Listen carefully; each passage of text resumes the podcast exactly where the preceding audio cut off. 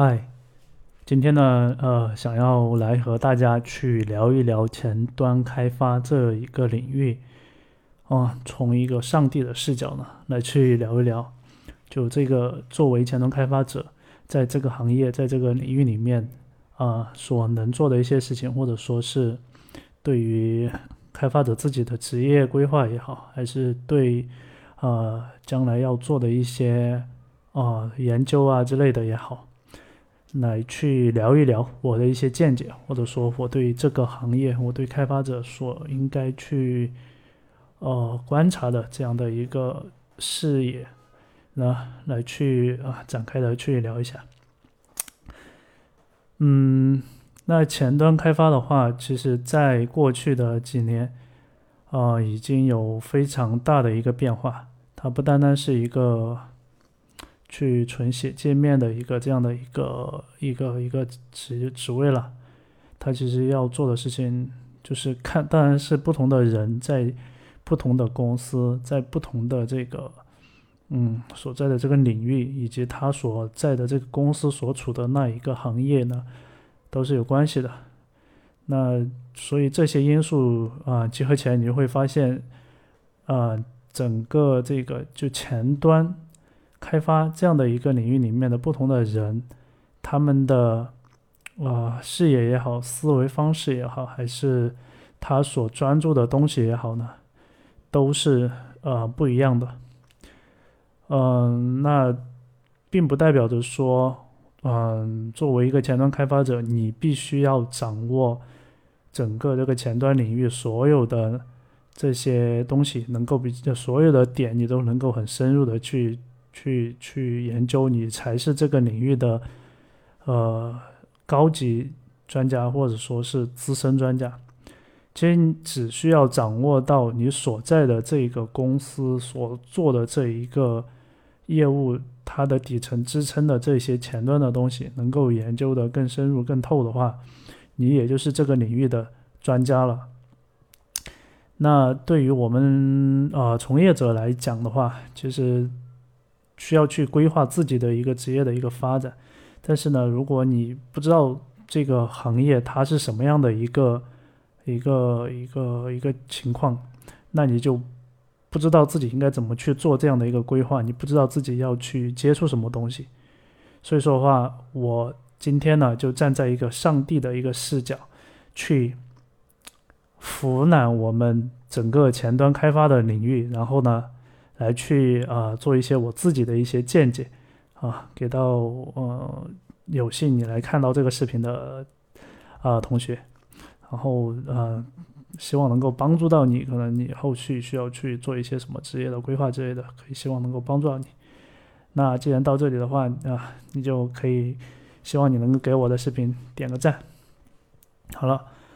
那接下来就废话不多说，我们就。呃，围绕着我们整个前端的，呃，这个行业的一些现状也好，还有我们的一些东西也好，我们去展开来去讲。那作为前端开发者，嗯，特别是嗯，大部分的前端开发者，我们的我我呢，把我们整个这个前端开发的这个领域，或者说是前端的这个世界，前端的。这个宇宙呢，它的原点呢，我是我设定为就是一个 Web 这一个点。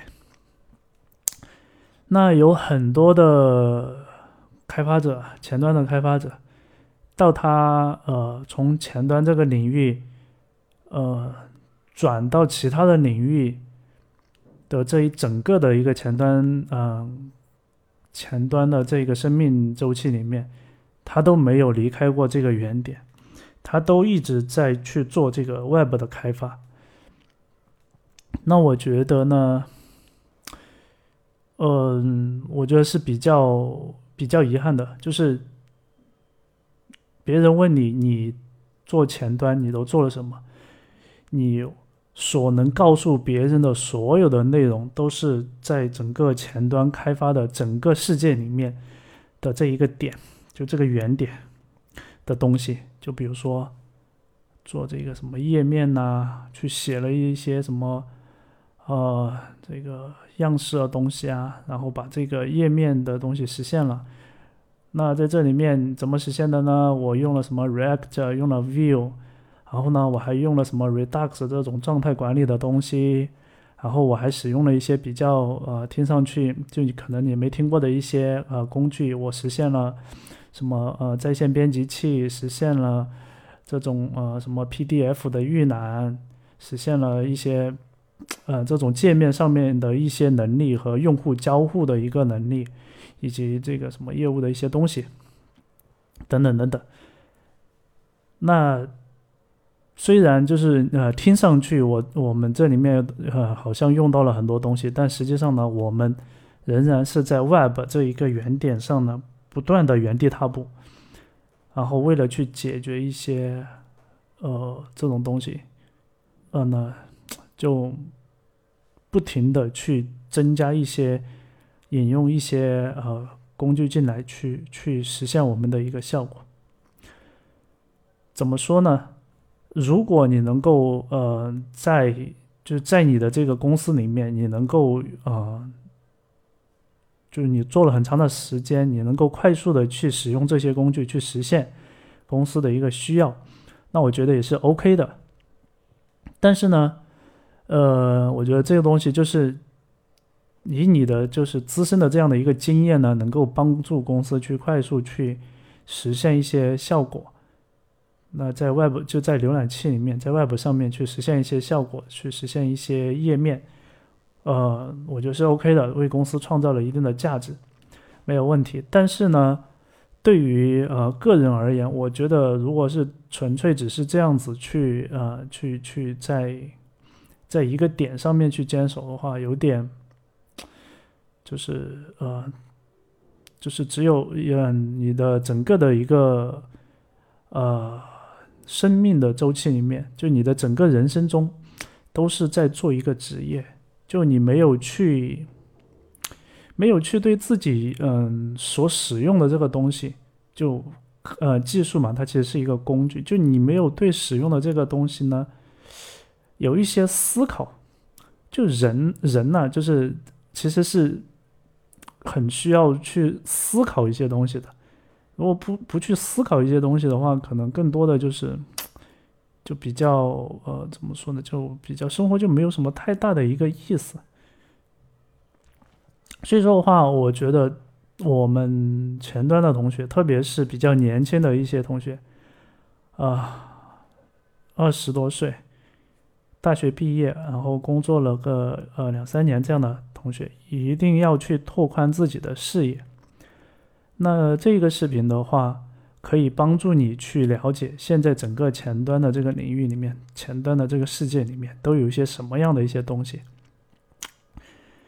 除了这个 Web 这个点，就比如说你天天用 Vue，用 React，然后呢用了对应的 React View 他们的生态，用了 Angular 他们的生态，这些。就除了这些东西以外，在这些东西以外，还有一些什么东西值得我们去去了解、去探讨的？我把我们所在前端领域所能看到的这个东西呢，画了两条轴，一条横轴，一条纵轴。横轴呢，代表的是这个，就我我们可以看，就是我在这个界面上面，其实你你。呃，你可以看到横轴呢是叫做 UI Drive，就是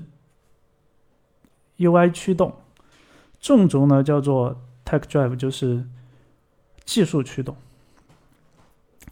那其实，在我们整个前端的这个这个世界里面，其实主要就是围绕这两个话题在做。UI 驱动呢，就是界面嘛，交互嘛，就是其实叫做。叫做人机交互，但这人机交互的话，你就不得不有一个界面，甚至可能都不是这种呃视觉上面的界面。比如说，你给呃盲人用的一些产品，它不一定有这种可视的界面，但是呢，它一定是有一个就是人机交互的时候有一个输入设备、输出设备。就类似这样的东西。所以呢，在横轴层面呢，其实是就是这种叫做呃 UI Drive 的东西。那在纵轴呢，就是一个技术的叫做技术驱动的东西，就你需要去思考，我在啊做一些东西的时候，我应该要去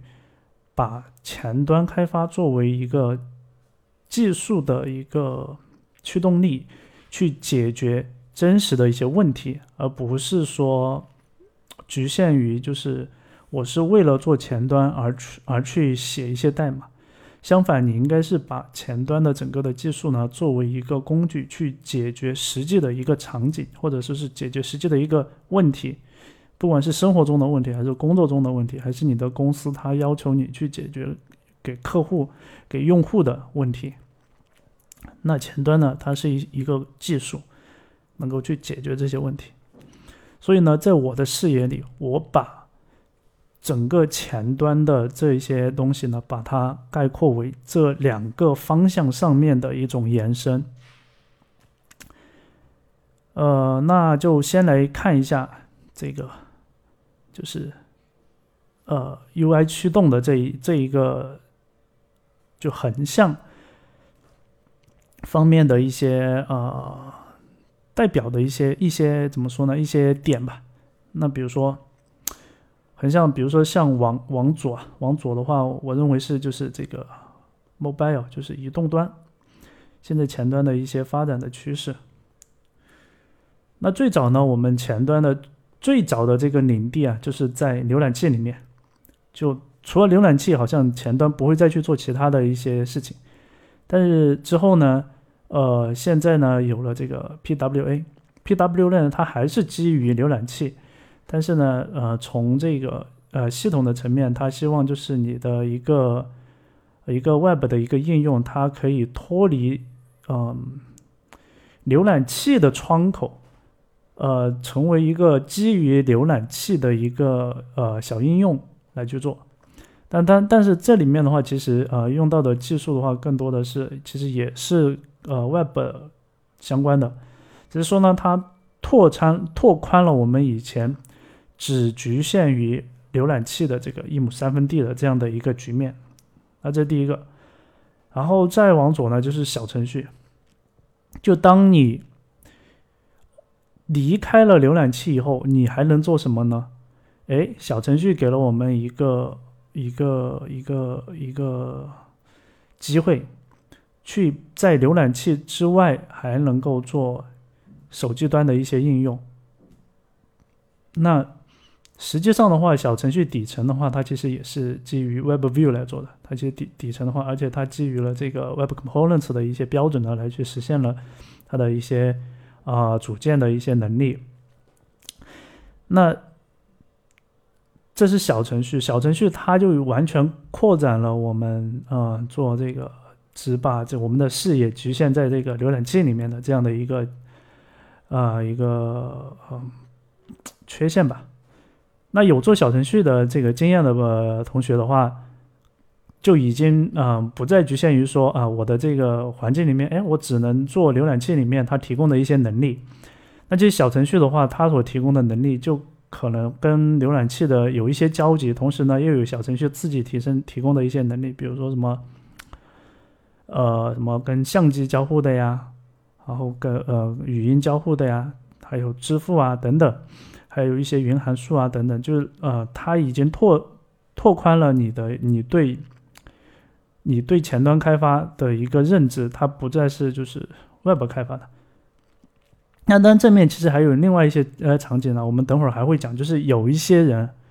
他做前端开发，但是呢他完全不接触 Web 的东西，也是有可能的。真的是我我之前我觉得说，哎，前端开发不知道，哎，我竟然不知道有 React，不知道有 View，。那为什么它它能叫前端开发吗？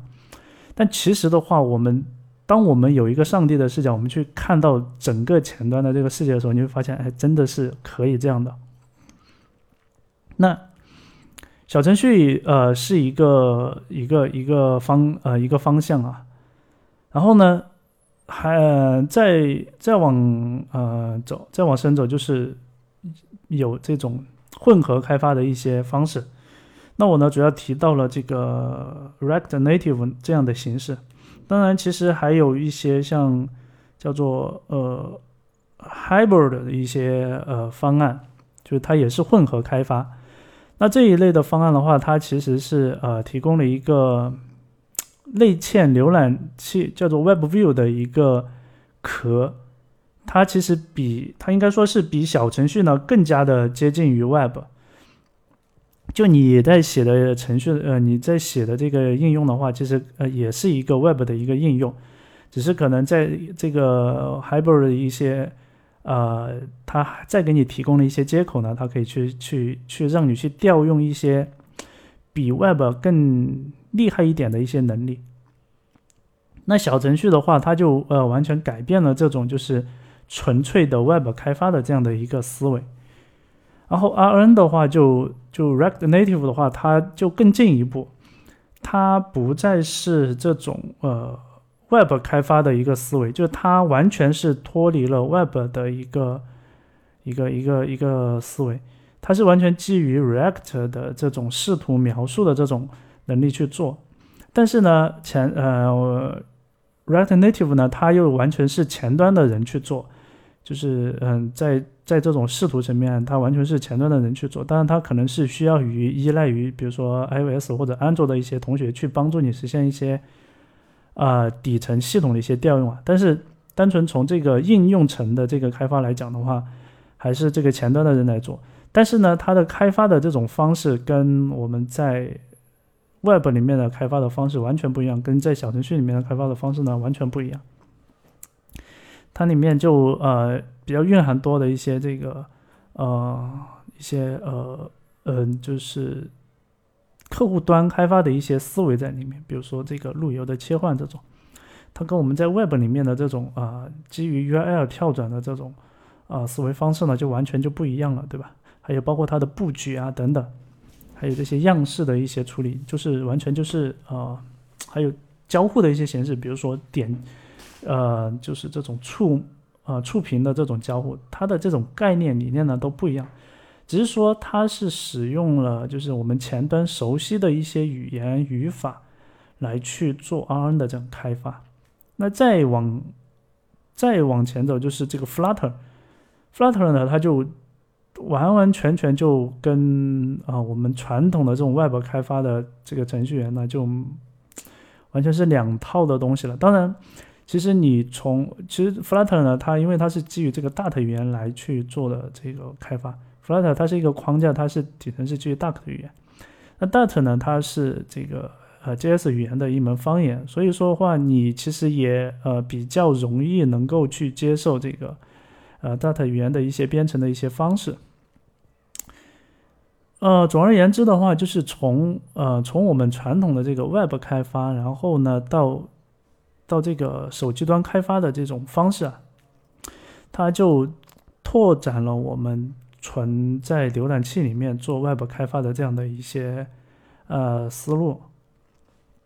所以呃，在市面上的话，有些人是这样嗯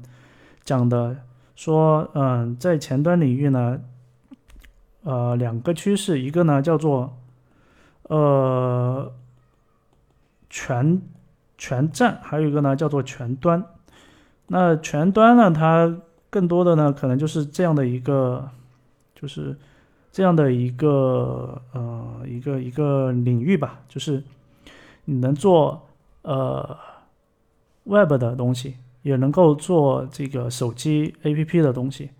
那他认为是就是全端的这样的一种一种开发的一种能力。那全站的话，就是你需要去呃能够做一些后端的一些开发，那。我在呃，在在我的在我看来的话，嗯，后端的一些开发，其实你需要掌握的一些东西，可能就嗯不只是呃这种就是业务开发层面的一些东西了。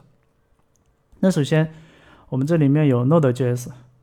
那当然现在还有这个 Deno 这种这种啊运行运行时的环境。那还有，嗯，我们比较火的，现在比较火的这个这个呃，serverless 的这些概念，也就是说，你要去，嗯，做一个全站的一个，就在前基于前端技术的全站开全站工程师的话，你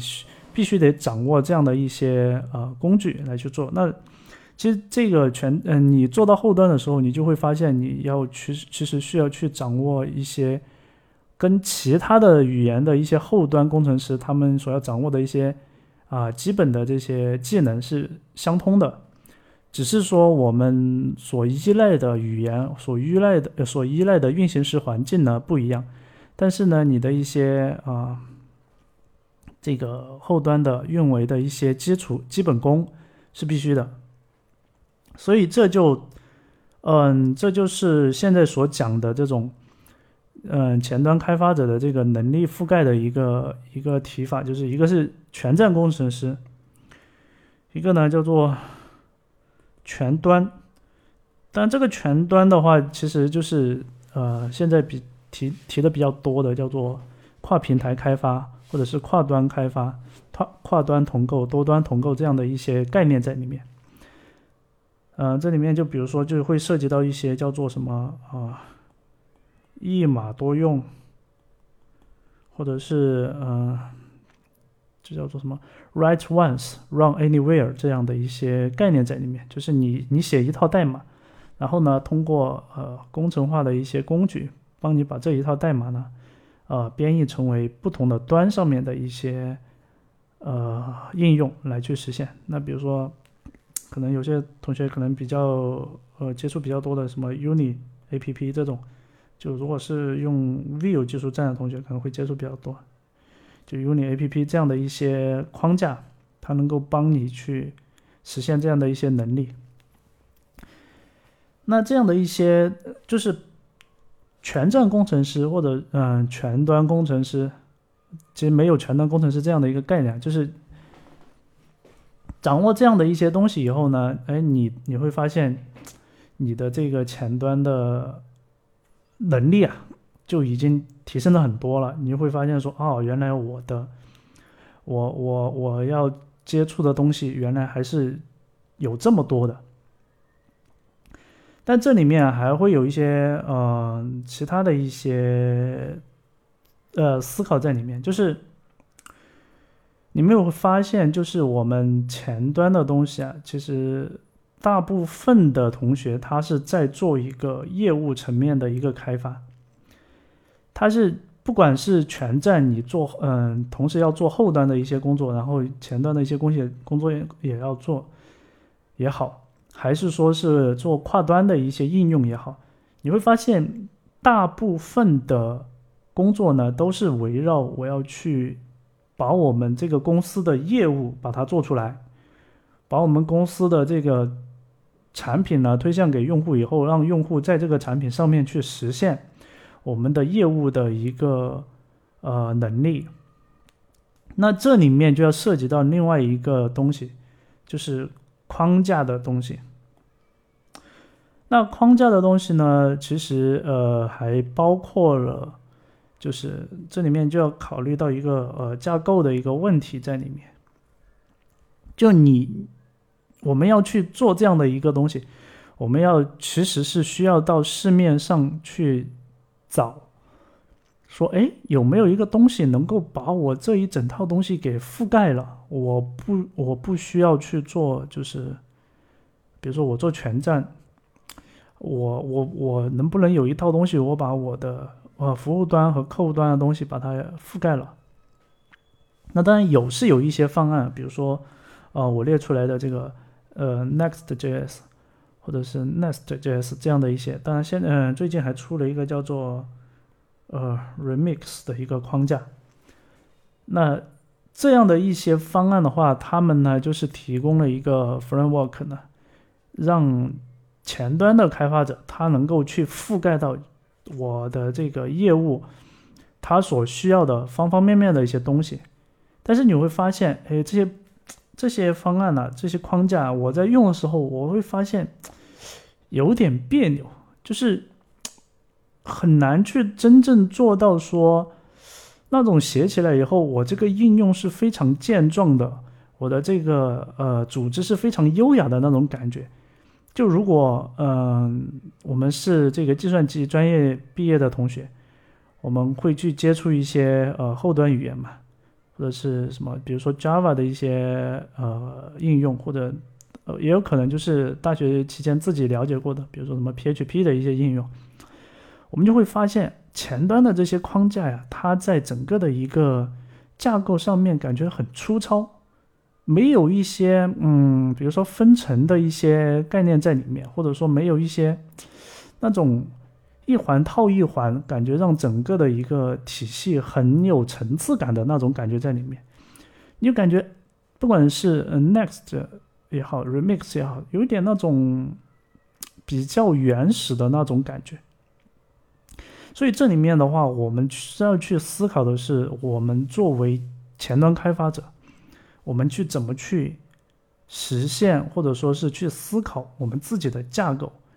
然后在这个架构的基础上去真正的去做到这个一个一套这种 framework 的东西。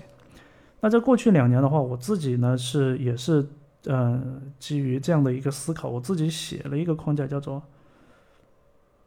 Notion。你可以在 GitHub 呢去找到这个项目，然后呢去嗯去了解一下。但是呢，嗯，可能因为呃在不同的公司啊，还在不同的项目里面，你的思考的方式是不一样的，你所看到的问题是不一样的。所以说呢，在最终的这个架构的设计，然后到这个 framework 的实现上面呢，也是不一样的。那这个 Notion 呢，是我自己的一个。一个对自己过去啊这几年的一个工作的一个总结，然后对架构的一个设想，最终实现的一套呃 framework。那这个业务的这个框架，它到底应该是怎么样？呃，可能要去在你自己的这个嗯业务里面呢，去最终去总结出来。但是呢，呃，有一些东西它其实还是相通的，就是你的架构的设计里面的一些原则。就是我们在去做架构设计的时候的一些方法论、一些原则、一些理念、一些价值观，它是相通的。就是我们要让我们的架构能够整洁、简洁，然后呃又能够准确的去表达我们的一个业务的一个需求。所以这里面的东西就比。比我们纯粹去说，我用一个东西，比如说啊，全站工程师，网上有很多那种啊教程嘛，培训班嘛。我说啊，嗯，比如说两个月让你成为全站工程师，找到月入呃两 W 的、二 W 的这样的一个什么呃工作等等等等。那其实你。你如果只是纯粹的说啊，我去找到工作，我去啊用学了这个培训班他给的一些课程，你最终还是只是一个使用者，就你只是啊，我这里使用呃，我使用了这个一些，比如说全站的一些框架，我使用了一些这个全站的一些运行时的一些能力，一些 API，一些这种呃什么呃市面上可见的一些方案，比如说现在。比较火的这种什么微前端的这种架构等等，那你最终呢还是只是这种叫做使用，叫做 API 工程师。只有当你去思考这一个我的这一个业务里面，它应该怎么去构构建我们整套的一个应用，它的这种呃研发的体系，它的这种技术的这种呃体系的时候呢，哎，你才会发现。哦，我需要跳出我们这个以前的这种前端的这种思维呢，来去做好多的事情。就比如说前段时间我老板呢跟我讲，他说：“啊，你现在呢觉得这这样的一种方式呢很好，但是你没有想过，其实你你所提出来这种方式，还是站在这个方式之前你的这个经验所提出来的东西，就是。”我们是基于我们所看到的一个情况，我们所自己的一个经验的一个积累呢，来提出了我们的一套呃方案。但是最终并不代表着说这套方案它一定是适合你的这一个业务的，只是说它在对你来讲，就是在你的这个眼、你的这个眼里面，在当前这个节点下面，你觉得说要需要设计成这样呢，它才是啊不错的。但是随着这个业务的发展，或者是呃这个技术的迭代，你会发现过了个呃半年、一年以后呢，你会发现，哎，其实好像之前的这种设计可以再改一改，或者说之前的这种设计存在某种缺陷，对我们现有的这个业务呢，完全没有办法去 cover 住。那这个时候呢，就会去思考一种新的一种模式，新的一种方式。所以。只有当你去思考这些问题，你去实践，说我尝试去解决它的时候，你才会发现，哦，好像我我所做的一些，呃，我之前所做的一些东西，不那么成熟，或者说是不那么深入。所以呢，呃，我我的建议呢，就是一个是你需要去学习，你需要去。拓宽你的视野，去了解，哎，这东西是不是除了我现在所接触到的这些知识之外，还有其他的东西能够来帮助我去解决这个问题？就比如说，呃，这个，呃，有一些这种，呃，怎么说呢？比如说一些，呃，文件的一些生成的一些东西啊，就比如说我们要把一个一个，就是我们在在我们的一套业务系统里面，然后呢。用户呢，不是填了很多的信息进来嘛？然后呢，我们要把用户填的这个信息呢，把它呃作为一个 PDF 的一个文件，然后呢，把它流荡下来，具有一定的这种就是呃这种这种怎么说呢？证据的一种意义，或者说是归档的一种意义，那把它流荡下留存下来。那对于前端的同学，就会去思考这个东西我怎么做呢？我我怎么好像搞不了，对吧？那这个时候呢，其实你要跳出前端本身的一些东西，然后去思考，不在我这个前端，或者说不在我所接触到的这个范围内。就假如说你之前没有用过这呃 Node 的一些呃能够解决这个问题的一些包，那你就不会想到说，哎，这个东西我能够有什么办法去解决？只有当你的视野足够的呃宽阔的时候呢，你就会发现。哎，我能不能尝试到另外一个领域去找一些工具来做？就比如说，我通过去找到一些什么 Java 的一些包，或者说去找一些啊这个嗯这个 PHP 的一些包，那我通过一个就是服务化的一种方式，把这个东西呢，就把另外一门语言做的一个功能呢，把它服务化，然后呢放到我们的系统里面，然后暴露出一个接口出来。那对于我来讲，我只是使用了一个接口而已。但是呢，它的建设的过程呢，其实是你跳出了前端的这个领域去做了另外一个东西出来。做完以后呢，呃，为了屏蔽就是不同语言之间的这种这种呃这种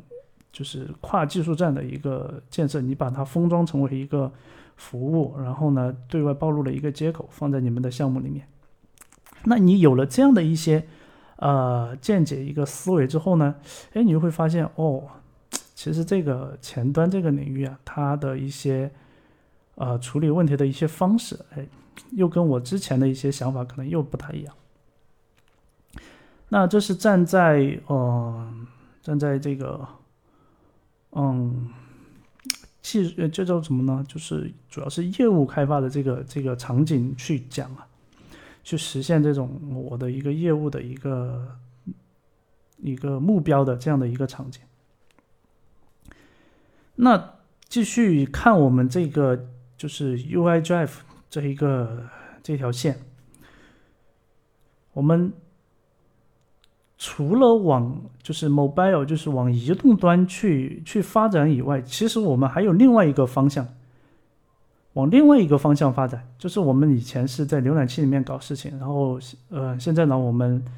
呃跑到了这个手机端、平板端去去搞事情。那其实，在这个之外，还有另外一个方向，也是跟我们的这种啊，就是 UI 相关的一个方向。有什么呢？一个是我们的这个呃桌面客户端的一些开发。那比如说我们会用 Electron 去做这个开发。Electron 呢，它是也是一个框架，它可以把它把这个 Node.js 和这个浏览器啊，把这个把这两个东西呢融合到一个东西里面去。就你可以在 Electron 里面既呃实现这种浏览器里面的一个渲染的一个效果。同时呢，又可以利用这个 Node.js 这一层呢，去跟系统呢去做一些交互，实现一些更底层的一些功能。就比如说一些网络层面的一些功能啊，还有一些这种计算层面的一些功能啊，等等等等。就是，哎，就感觉，哎，这东西又有点意思了。就如果所以这样讲的话，你啊，我们前面讲的这个呃，全端工程师。那其实它也应该要囊括这个，就是桌面端的开发，对吧？那这这个就感觉就是哎又不一样了。那其实除了 Electron 的话，呃，还有其他的一些工具或者是框架可以去实现这个桌面端的一些开发。其实好像最近啊，呃，去年的话，嗯，又新出了一个叫做呃 Tory 的一个一个框架。据说是比 Electron 呢可能更加的优秀，那可以去了解。就是，嗯，并不是说我们一定要去掌握这个某一个框架啊，而是说我们要有一种方案去解决我们的一些现实的一些呃东西。比如说，公司交给你一个任务，说啊，我们要去让这个用户呢，他能够在使用我们的产品的时候实现一些能力，然后这个能力呢。单纯基于浏览器，我们是没有办法实现的。哎，如果是能够让用户去使用我们的一个基于 Electron 的开发的一个客户端，那这样的话，是不是我就可以去实现这样的一个能力呢？就比如说一些系统级的一些消息通知，嗯，或者其他层面的一些功能，哎，对吧？就可以实现这样的一个，就可以我就可以想到说，哦，原来我还可以做这样的一个。技术的一个选型，好，这是这是呃桌面端的应用啊，然后继续再继续，就是当你发现说我必须得依赖于某些工具去实现这种啊应用的开发的时候，有没有想过，就是可能，哎，我有可能我不需要某一个工具。就是你看，我们前面讲，嗯，比如说我我我们要浏览器，要 Electron，要这个小程序，要 RN，要 Flutter，对吧？有没有一种可能，就是我不需要依赖一个工具，我只需要依赖呃依赖于一个能够用于渲染的一个东西，就可以做到呢？那其实这个时候呢，我想到了就是 Canvas，Canvas 这个东西啊，在 Web 这个就在前端这个领域啊很有意思，它呢，嗯，现在呢是只能在这个浏览器里面存在，但是啊，有有那么一些人，他把这个 Canvas 呢移植到了这个 Node 里面去，它没有没有可视化的一个，就是你看不到这个 Canvas 里面渲染出来的东西，但是呢，你可以在这个 Node.js 里面去利用 Canvas 的能力了来去实现一些能力。这就有点意思了，就就嗯，给给我们这个前端的这个，呃，就是我我去做一个界面的时候，其实我我不一定非得要在我们的这一个某一个客户端里面去做一个渲染，我们可以在 Canvas 里面去做渲染。那有一些人呢，他做了一件这样的事情，就是把我们的这个 React 的一个组件，把它呢，呃，渲染到了这个 Canvas 里面去。也就是说，在 Canvas 里面去，呃，展现我们的一个一个应用。那 Canvas 里面的话，因为它的这种呃渲染的方式跟我们在浏览器或者是其他的这一些客户端里面的渲染的方式呢，完全的不一样。它的整个的一个底层的渲染的模式都呃发生了变化。那怎么样去让我们的呃，一个就是我们传统的一个编程的这种呃应用，能够在渲呃在 Canvas 里面去渲染出来呢？就比如说我是用 React 或者是 view 来写的一个呃应用，它是它怎么可以在 Canvas 里面渲染出来呢？其实这里面有很多值得去思考的东西。那我想到的呢，就是类似于像 Flutter 那样的。那 Flutter 呢，它现在实现了一个什么东西呢？就是 Flutter Web，就它可以把 Flutter 写的应用呢，在 Web 里面渲染出来。那有一些东西啊，它是没有办法直接通过呃这种结构化的东西表达出来的。所以说，它在 Web 里面渲染的时候，它借助了 Canvas 的能力。就有一些东西，它如果没有办法在呃呃在在这个 Web 的这个环境里面实现的时候，它就把它渲染到 Canvas 里面去。这个就有点意思了，对吧？就我们我我们会就会发现说。哎，一个应用的话，它可以是被渲染在 Canvas 里面的，就是它的运行的这个环境，嗯，不一定是这种呃 Web 或者是 DOM 的这种环境，或者是呃 Web 的这种结构化的这种环境，或者说是你像呃 RN 这种，其实也是一种结构化的一种环境，它可以在 Canvas 里面去以这种呃绘制的形式呢表达出来，所以嗯。我有一个设想，就是有没有一个东西，它只有 Canvas，就是比如说我有一个浏览器，它里面这个浏览器的窗口呢，就是一个大大的一个 Canvas，然后呢，你所做的所有的应用的编程呢，都是在这 Canvas 里面去做的编程，然后我当然这里面需要有一些框架层面的东西，这个框架呢，让你以那种结构化的这种方式呢去编写 Canvas 里面的这个应用。那这就很有意思了，对吧？那这个是呃，Canvas 的这一块，就我能想到的。那包括嗯很多其他的一些应用啊，他们其实没有办法直接在这个浏览器或者是这种 Web 去前端的这种领域去渲染的时候呢，他们也是借借助了 Canvas 的。啊，之前我有看到过一个应用，它。把自己的所有的这个 Web 的这种这种界面呢，把它迁移到了 Canvas 里面，那实现了一个性能的巨大的一个提升。因为 Canvas 它的这个渲染跟这个 Web 的渲染呢，它是完全是不一样的，所以它的这个性能呢，呃，有了个巨大的提升。但是呢，缺点就是 Canvas 它是它失去了这种嗯结构的。呃，这种抽象的这种结构，所以说的话，它没有办法做一些，嗯，结构才能做到的一些事情。就比如说，啊，你可以通过这种结构的分析去，呃，去去做一些这种，嗯，对象的一些处理，或者说一些呃用户的点击啊、交互的一些很很容易就能就在结构化的这种系统里面很容易做到的东西。你在 Canvas 里面是比较难做到的，包括这个，比如说用户的点击，对吧？用户点了哪一个对象的话，呃，我们通过这个结构化的东西是比较容易去知道嘛，通过这种冒泡、捕获冒泡的方式呢，就可以知道。但是在 Canvas 里面的话，它是需要进行比较复杂的一个计算，它才能够知道说，哎，我比如说我的这个手它是触触摸了哪一个物体。它要通过比较复杂的一个计算呢，它才能够得到说，哦，我现在触摸到的是这一个对象。还有包括一些，比如说这种无障碍的一些处理啊，Canvas 它都没有办法去做到，对吧？但是呢，呃，它有它也有自己的一个好处。如果你的这个呃底层的这个框架是能够完完全全在 Canvas 里面实现一套这个。呃，Web 的一套标准，呃，HTML 的一套标准，那就可以做到，对吧？这 Canvas 这一层，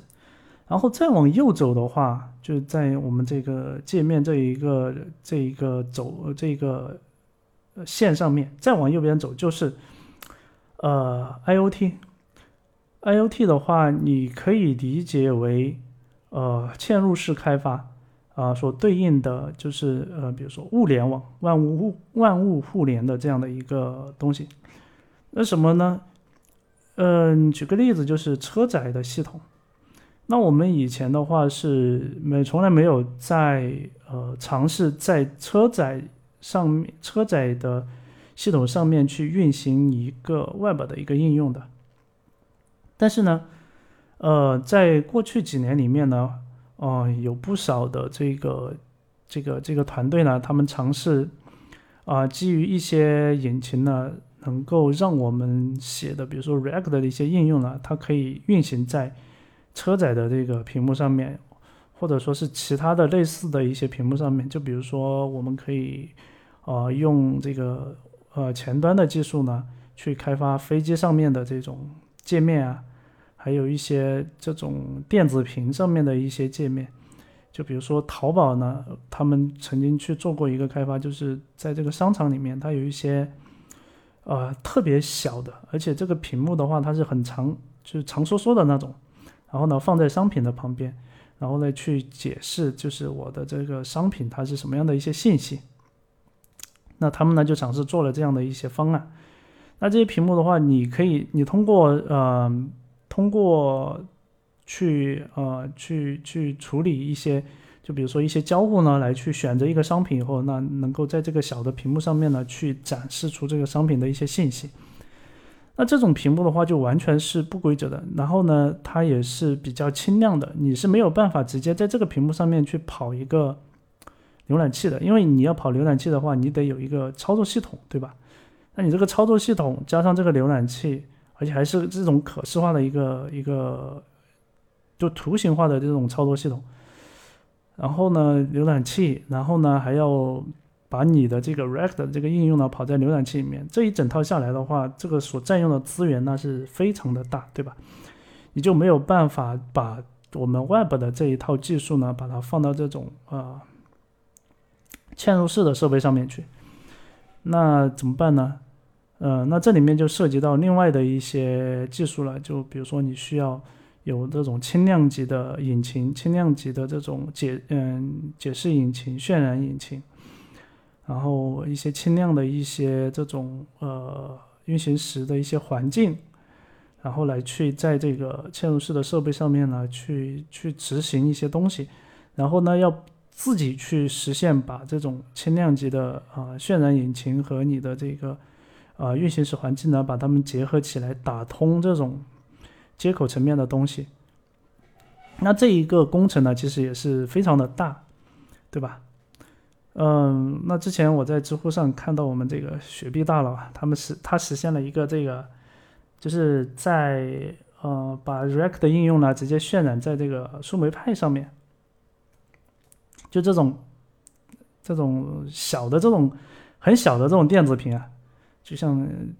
就是就像那种小的那种游戏机一样的，那这个呢也是比较神奇，而且还能做到彩色的一个渲染。当然，那个那种电子屏它的这个彩色的这个色域呢是比较窄的，但是呢也是很有意思的一种尝试。那这个时候，当我们做开始去考虑脱离我们常见的一些设备去做这种。呃，开发的时候，我们所要呃面临的就是，呃，更加复杂的一些啊技术的一些储备了。所以说，对于前端的同学来讲，你的这个单纯是从说，就我我我在知乎上，呃，经常看到这样的一些言论啊，说前端嘛，不就是界面吗？不就是写界面的吗？不就是界面仔吗？对吧？但是你想一想，从我刚才所聊的所有的这些话题里面去讲，单纯是讲我们去写界面，就已经有非常非常多的一些技术可以去拓展和探讨了。每一个领域都有啊这个领域所要做的一些事情，然后每一个领域呢都有一些东西，它是跟我们的主流的这个领域不一样的，但是呢。在不同的每一个技术领域，在不同的这个行业里面，它的价值又是不一样的。你在互联网公司做这种 IoT 的这种这种这种这种项目的话，就基本上就没市场。但是你跑去现在大火的这个什么嗯造车的这个行业，或者是什么一些啊智能家居的一些行业，你会发现哇，这个行业还是比较火，比较需要这样方面的一些人才的。那就完全就是不是一回事，对吧？啊，所以这个呢，就是从呃横向角度去看，我们在这个前端开发的这一种，就是基于这种界面交互的这种呃角度去思考的时候，我们就已经有非常多的一种这种技术的一个选择了。啊，这是横轴，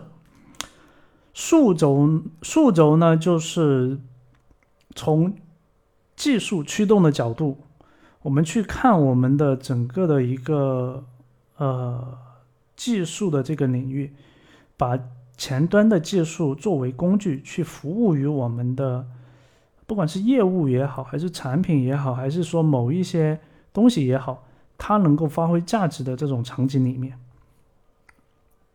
那还是从我们这个 Web 的这个原点出发，往下走呢，就是往下走呢，就是往底层的技术走。单纯从前端的技术的角度讲。嗯，和我们的这个工程相关的这些技术里面，包括了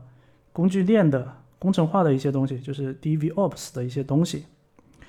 这个呢也是比较大的一个领域。这个领域的话，呃，现在市面上已经有非常非常多的工具了，但是这些工具还在不断的呃更新迭代。比如说我们之前这个呃 Webpack。已经是比较主流了，对吧？但是呢，哎，又突然发现出现了一个 ESBuild 这样的一个工具。ESBuild 它它是用 Rust 这个语言呢来去实现的，但是呢，它是为我们前端的这个在前端工具链的这个层面呢为前端去服务的，这就有一点意思了，对吧？就好像已经出现了一种跨界的一种趋势。那除了这种情况的话，其实还有很多了哦。，YesBuild 是用 Go 语言来写的，呃，那个不是用不是用 Rust，Rust 是另外一个工具，SWC 它是用 Rust 来去写的。嗯，那你这个时候你就会发现，一些跨界的东西似乎就已经出现在我们前端的这个领域了。就是以前我们觉得说啊，前端要去抢其他呃岗位的一些工作了，就比如说。呃，要去抢什么客户端开发的一些工作了，要去抢后端的一些工作了。哎，你现在会发现，喂，怎么感觉好像其他的这个其他的这个领域的人好像又要来抢前端的工作了呢？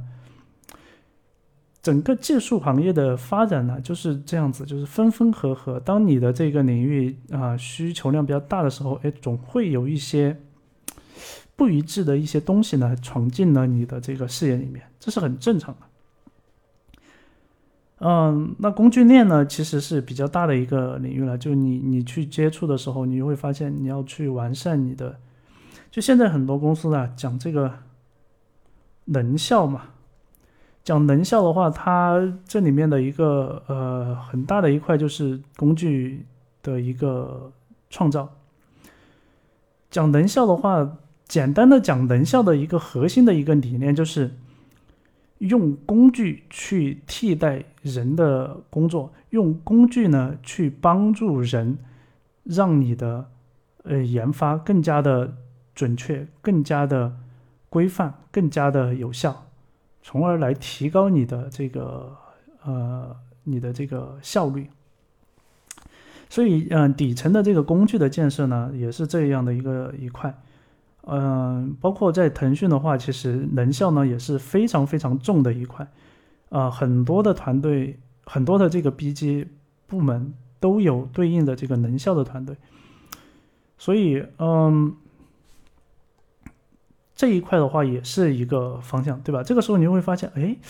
我不只是能够在前端去做一些这种业务层面的开发了，我可以不做业务开发，我做一些基础。基础设施的建设，我照样能在前端这个领域里面混得风生水起。那这个时候你所要掌握的一些技能，那就不是这个业务开发领域的这个技能能够完全满足的了，对吧？嗯，然后嗯，在这个工程化领域呢，还有这个呃国际化，但其实国际化只是一个点呢，其实呃顺带的就是有很多很多的这个点。国际化呀，还有什么性能提升啊、安全呀，还有等等等等，就类似的这样的一些点，这些点的话都能够让你研究很多的时间。就这些东西，对于前端来讲呢，又是呃不可或缺的，对吧？然后还有很多的这些一些啊，就是你的一个项目里面需要设计的一些方案，都是一样的。然后 CSS，其实，在前端已经很久很久没有人去呃把 CSS 作为一个非常重头的一个东西去研究了。为什么呢？因为 CSS 它局限于在 Web 这个领域，就它目前的话，其实已已经跟我们前端的，就它作为 Web 的标准啊。作为 Web 的一呃标准的一个方面，它确实是呃在 Web 的这个领域里面呢是在不断的发展。但是你看到我们整个前端的这个领域呢，已经拓展的很宽了，所以 CSS 这个东西呢就已经啊好像啊暂停了一样的。但是的话，CSS 它确实也是在发展的。就呃，你如果不去完全不去关注这个东西的话，你就完全就不知道这个，哎，原来这个领域已经有了不比较大的一个变化，甚至有什么呢？就是 CSS 它也可以用 JS 来做一些动态的一些编程，就是现在它，它有一个叫做 Houdini 的一个。是是这样的一个呃一个一个接口吧，哎，这个是，我查一下啊，好的，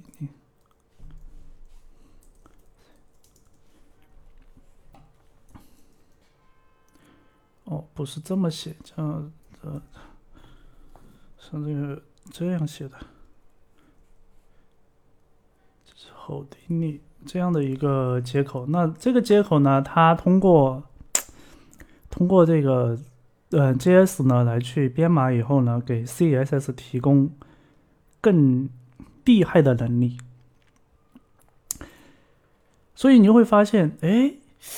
假如说我是一个传统的一个 Web Web 开发者，然后呢，我已经有好几年，我只是只知道，就是我从我接触接触 Web 开始，我就是接触的就什么。React View 做这种什么开发，然后你就会发现，哎，世界上还有 CSS 这种东西吗？或者说，世界上还有复杂的 CSS 的东西吗？CSS 不就是给我用来着个色、调个大小、调个间距，不就完事儿了吗？你就会发现，哦，原你如果你去拓展这样的一些东西以后，你就会发现，哦，原来在这个世界上其实还有。就如果我单纯在 Web 的这个浏览器里面搞事情的话，我还可以有有其他的一些方式来实现，就是比较丰富的一个动画的效果，而且性能的话比较好。所以不同的这个领域，就现在的话，每年呢都有那个 CSS 大会，就不同的领域啊，所关注的点就是不一样。如果是关注的是这个呃。纯粹是在浏览器里面的这个，呃，这个这个应用的话，哎，这种 CSS 的这种这种东西，可能就会成为你的一个重点的一个方向。但是如果说你从一一入门的时候，但是呢，你又是停留在这种业务开发的时候，你就只知道一些很简单的一些这种 CSS 属性的话，呃，而且到你离开 Web 开发的这个领域的时候，你都没有去深入的去研究过 CSS 的话，你会发现你错过了。很多呃有意思的东西。那，嗯，还有另外一个的另外一个角度呢，就是这个怎么说呢？其实这里面要呃混合着一起看，但是呢，呃，我我可以先一部分一部分的去聊完，然后完了以后呢，再。整体的来去呃相互他们相互之间的一些关联性啊之类的再来聊一聊。那另一个角度呢，就是编程语言这个角度。那比如说现在我们呃已经 T TypeScript 已经是前端已经占据一个非常有利的一个地位的一个语言了，对吧？除了在 JS 之外呢，我们需要去大部分情况下我们需要去学习 TypeScript，但是呢。我就我个人的这种开发的感官来讲啊，我写 TypeScript 我会发现，它它反而增加了我们工程的这个复杂度，因为当我们去呃去使用就很简单的使用 TypeScript 的时候呢，是 OK 的。但是我们去使用一些 TypeScript 的高级功能，做一些类型体操的时候，我们发现这东西给到别人看了以后呢，很难理解。就单纯如果说只是一些什么基础类型去使用的话，我觉得是完全 OK 的。然后再往就是再往深了去研究研究这种类型的这种斜变逆变啊，为类型的这种呃推演呀等等这些东西，你你觉得你能写出一个非常就是别人永远看不懂的一个类型出来？OK，没问题，你很厉害。但是问题在于说，这个东西对我们的这个工程有什么太有什么帮助呢？我们的工程的话，其实想要使用 TypeScript，其实更多的应该是站在说，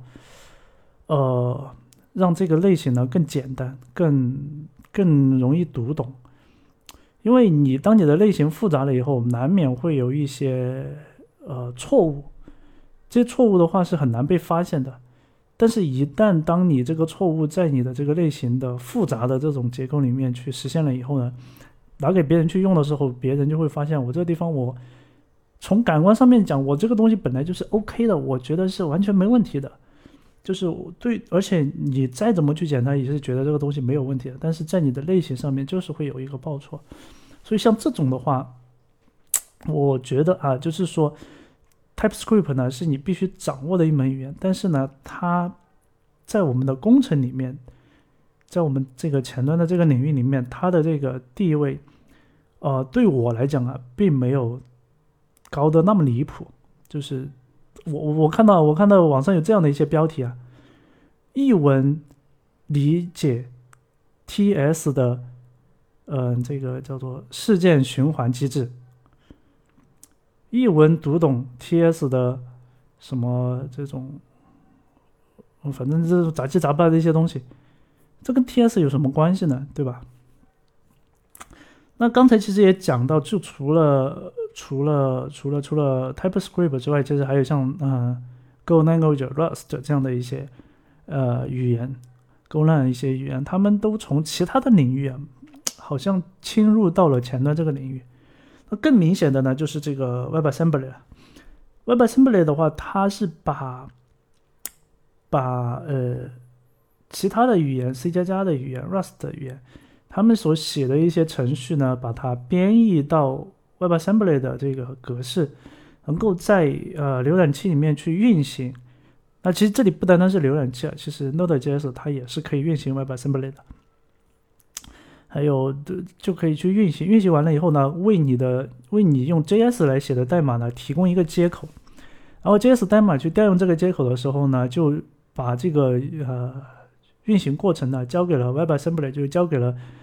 嗯，用其他语言写的这个编译后的这这个就是字节码呢，去去计算，然后呢，把计算的结果呢再返回给你的 JS 的代码。那这个呢，就让我们的前端一个呢是让我们的前端的这个能力呢拓展了，就是以前就目前来看啊，其实前端整个生态里面的很多建设是不完整的。虽然我们呃有这个 npm 这个呃包管理工具，在 npm 的这个官方仓呃官方库里面，我们发现了很多很多的一些包，但是我们会发现，其实前端的建设啊是不完整的，很多问题是没有解决的，连标准库里面的东西都没有那么的丰富，都还没有完善，所以。就是这个时候呢，就需要有其他的一些语言已经建设好的东西了，来去弥补前端的这个生态。就比如说视频编辑，视频编辑领域的这个 FFmpeg，那它呢是一个二十年前写的一个工具了，但是到目前为止的话，它仍然在这个视频编辑工具这编辑领域呢占据绝对的一个呃。底层的一个工具的建设的这样的一个地位，那基于 WebAssembly 的话，我们就可以把用其他语言来写的这些工具呢，把它编译到这个 WebAssembly，然后呢放到浏览器里面来，来为我们的前端应用提供这样的一个能力。就比如说什么音视频编辑啊、图片编辑啊这种，就是需要大量计算来做的这样的一些东西。那，嗯，像这个前面有提到过这个 Figma 这个这这这个呃产品啊，它它会用到就是我我们我我所讲的这一些呃。就是我我们这个整个前端的世界里面的一些，就除了我们传统的那个 Web 开发之外的一些东西来去实现。所以这个嗯，Figma 被称为是二十一世纪二十年代怎么说呢？最牛叉的一个一个一个产品，就是从技术层面讲啊，技术层面讲。就嗯，前端技术层面来讲，它是我们这个前端技术领域最牛的、最牛叉的一个产品，不为过。就在这十年来讲的话，等一会儿我会我会把这些都讲到。就是 Figma 的话，它就涉及到我们这里面讲的呃 WebAssembly，然后这个 Canvas，然后图形渲染引擎。还有这个 JS 执行引擎，嗯，还有一些这个这个这个一些呃这种交互层面的一些能力，就前面 Canvas 那一部分讲到的一些东西，它都是用这些东西构建起来的。但是它那个官方网站，就是它的这个网站本身的话，还是就是传统的这个 Web 的这个技术。但是呢，这个这个网站本身它只是一个壳。就是这个壳，并不是，并没有任何的技术含量，它的技术含量全在这个壳里面所装的这一整套的一个一个一个一个东西里面，然后这些东西呢，没有一个是用传统的这种 Web 的开发呢来去实现的，所以，嗯，这里面我们就可以，就是我们在 WebAssembly 这个回到我们 WebAssembly 这个点，我们就会发现，哎呀。好像我们要去实现一些东西啊，我们仅仅靠前端的技术是没有办法去实现的。就比如说什么视频编辑啊、音视频剪辑啊这些东西。那音频剪辑的话，Web 已经开始提供对应的接口来去做了。但视频的话，确实是目前来讲是呃毫无办法，就是还是得依赖于这个 WebAssembly 从另外一个角度去提供这种能力。但其实也有啊，也有用用纯用 JS 来去实现的一些引擎也是可以的。但是怎么说呢？最捷径的一些办法就是把其他的那些语言生态里面的一些工具呢，把它编译到 WebAssembly，然后给到 JS 去调用。那从这个点上面讲，你就会发现，哦，我是不是除了掌握前端技术之外，我还要去掌握其他的技术啊？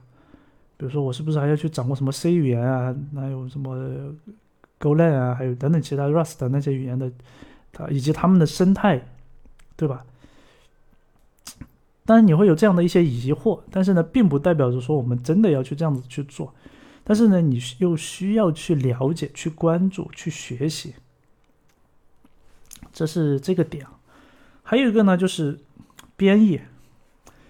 嗯，在编程这个领域啊，编译这个东西是没有办法绕过的。就是当你在一个呃环境里面工作了比较久的时间，需要去实现一些比较特殊的一些能力的时候，这个时候你不得不去使用跟编译相关的一些技术来去做一些事情。那其实简单讲，编译是什么呢？编译就是。让一个代码变成另外一个代码，或者说是另外一种形式呢，来去运行。那在前端这个领域呢，就是我们要从一个呃跟前端毫无相关的一个东西呢，把它变成我们前端能够看得见、摸得着的东西。那一般就是界面了，一般就是界面或者说是前端它能够运行的一个东西，大部分情况是界面。那这个跟前端不相关的是什么呢？那其实有呃，现在比较呃强烈的一个声音就是这个 DSL。呃，我记得在。在二零一九年的时候，然后当时去参加了那个腾讯的这个 T-Web 大会，就前端的前端的一次大会。当时那个 W3C 的一个人过来去分享的时候，他就讲，接下来的这个时代啊，有可能就是这个 DSL 的一个时代。然后当时我觉得有点有点言过其实了吧，就因为他当时给我们展现了展现的是。就是那个 MDN 那个网站，大家都经常会用嘛，就用来查一些这个嗯 Web 的一些接口。然后呢，他就给我们展示了说，嗯，不同的人他们在去实现一些这个标准的时候呢，他们使用了一套统一的 DSL 来去实现。所以在我们 W3C 发布的那个文档里面，我们可以看到一些代码层面的一些东西。如果你有去呃了解过一些呃编译原理的东西的话，你会发现 这个东西有很多东西可以去研究，很深入的一些东西去研究，能够解决的一些场景也非常的多。同时的话，在一些特定的一些场景下面，还不得不使用这种呃手段呢去解决一些问题。那当然，同样的道理，如果是你要去做一些啊这种底层的这种框架层面的工具层面的一些啊建设的话，你也不得不去了解一些编译的一些呃最起码的一些原理在里面。只有你了解了这种编译原理的东西，你才能够去做，才能去做这种比如说框架层面的东西、工具链层面的东西。你不了解的话，你就只能是写一些啊很粗浅的一些。呃，小工具，但是呢，做不了一些就是比较大层面的一些设计了。所以呢，这个也是一块啊。然后，那在这个部分的话，做我我想讲的就是，我们去对应到我们的这个就是业务的这个框架，我们有一个这个工程的体系呢，要去做，要去实现。这呢也是我们前端的一大的一个大的一个一个一个层面，而且呢，你越往下走，你会发现越来越细，越来越深，或者说是越来越有很多的东西，我，需要花时间去去研究、去学习。而且随着这种越来越深入研究的东西越来越多，你会发现，哎，我是不是好像要脱离前端的那种感觉？就是我好像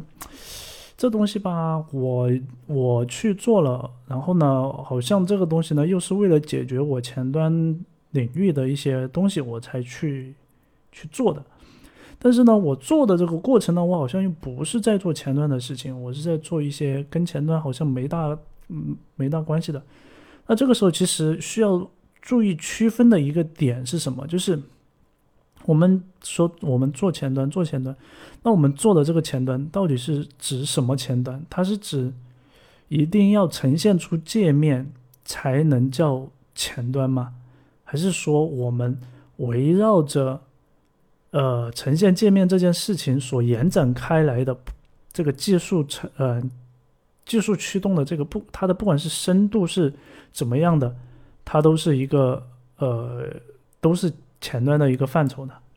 所以这是值得我们去思考的。那再来看，就是在呃另外一个角度，就是除了这个呃工程的另外的一个角度啊，其实这个呃在前端这个领域还有很多值得深入去呃研究的东西。那我呢？呃，列举了一些，呃，一个呢是这个，呃，media 这一块，是媒体这一块，然后呢，这个 automedia 呢是，呃，一个类似于一个叫叫什么，类似于这种呃呃基金会一样的一个开呃组织，呃，然后他呢来专门去做一些跟呃这种呃媒体相关的一些标准，然后这这里面呢就涉及到了像呃 WebRTC 这样的一些这个 Web 的一些标准。那其实这里面我想要表达的一些意思是说，我们在这里面需要去考虑去做什么，就在我用我们前端的这个技术，或者是用前端的标准呢，去实现这种媒体相关的呃一套技术的方案。那比如说 WebRTC，WebRTC 是一个呃标准，也是一个技术点，也是一套技术的方案。然后用到产品中呢，也是一个技术的选型。那你如果说你的这一套呃，你的产品是基于 WebRTC 的呃一一整套的生态来去构建的，那这里面要去处理的东西就特别特别的多。因为 WebRTC 的话，它其实是不够完善的，它的很多的这些东西都比较难用，或者说是呃。不那么标准的标准，所以这个也是一个呃一个点。但是呢，你如果说是在这样的行行业里面，比如说你所在的那个公司，它专门做什么呢？做做提供给不同的企业提供这种在线课程、直播、在线会议，还有一些什么呃什么在线大会那种。那这种公司你就必须得去。非常好的掌握 WebRTC 的技术，甚至要超出 WebRTC 的这个范畴，你要去做很多的一些底层的一些建设。那当然，除了这个方面的话，还有就是，呃，音视频的播放和编辑。啊，其实这个我在前面已经提到过了。音视频的播放和编辑，这里面涉及到的知识呢，也是非常非常的多，包括什么编码、解码呀。包括这个网络传输的这个流啊，还有还有这种呃播放的一些呃编辑的一些嗯怎么说呢？一些这个底层的一些呃理论啊等等，就是有很多的东西啊，就是需要你去研究。那这些东西的话，都是在我们前端技术的这个大的这个范畴里面呢去思考的。那基于这个这个部分呢，其实呃，我上面的场景里面会讲到，就是这种叫做呃流媒体或者多媒体的这样的一些场景呢，它就是需要于依赖于这样的一些呃技术的一些底层的建设呢才去做。而且你会发现，就是嗯做，比如说你是这个呃呃腾讯视频团队的，如果说交给你来做腾讯视频的这个播放的这个浏览器。你去看腾讯视频的那个呃播放器，那就是前端来做的。问题在于说，它所用到的技术不是我们传统意义的单纯讲说我的这个 Web 技术它就能够做到的。它里面有很多的一些考量，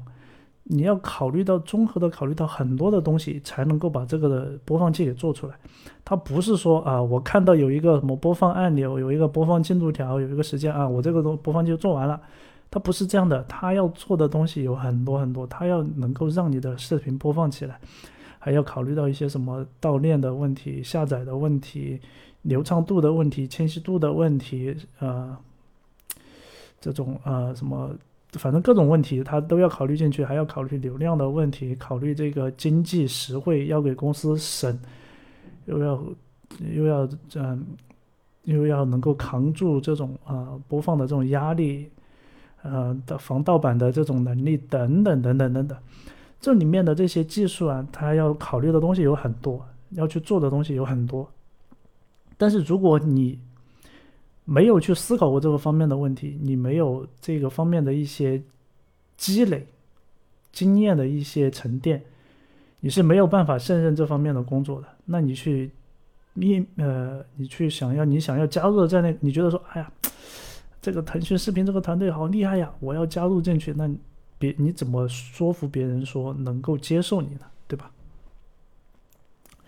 然后呢，呃，还有这个 P to P，就是点对点的这种啊，这种这种网络的一个协议啊，也是可以通过 Web 来去实现。它基于这个 Web RTC 的这个东呃这个这个标准呢，可以实现一些 P to P 的一些能力。但是呢，这 P to P 的能力呢，Web RTC 它还是基于就是 TCP 的那一套协议来去做的。就你底层还是要基于 TCP 的协议来做。那如果说，嗯，如果说你的 P2P 是建立在这个 TCP 的这个协议的基础上来来去实现的话，那就这个就意义就感觉就不是特别的大，对吧？其实你我们更多的其实是想要去啊，去去绕开一些这种限制 TCP 的一些限制，然后来去做 P2P 的一个协议。那 P2P 的协议的话，应用的一个场景就是区块链了。那我其实我我我后面我也会会有，呃，提到就是区块链，它也是就是也是前端的一个一个视野的在前端视野范围内的一个东西。那这里呢，其实呃我们我们考虑到 P2P，其实我们就已经考虑到网络层面的东西了。我们就是要去建立一种。网络的一个协议了，对吧？就已经不再局限于说我去实现一些业务层面的一些逻辑，我可能已经要去考虑说我要实现网络层面的协议。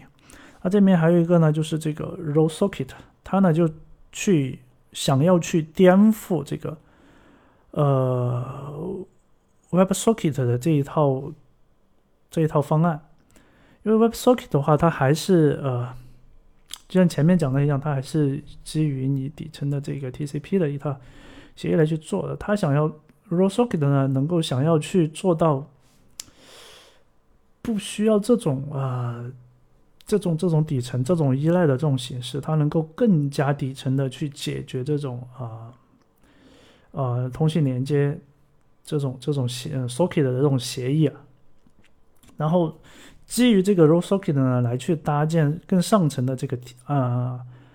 呃 RTC 的这个这个能力，那这样可能能够解决更丰富的一些场景。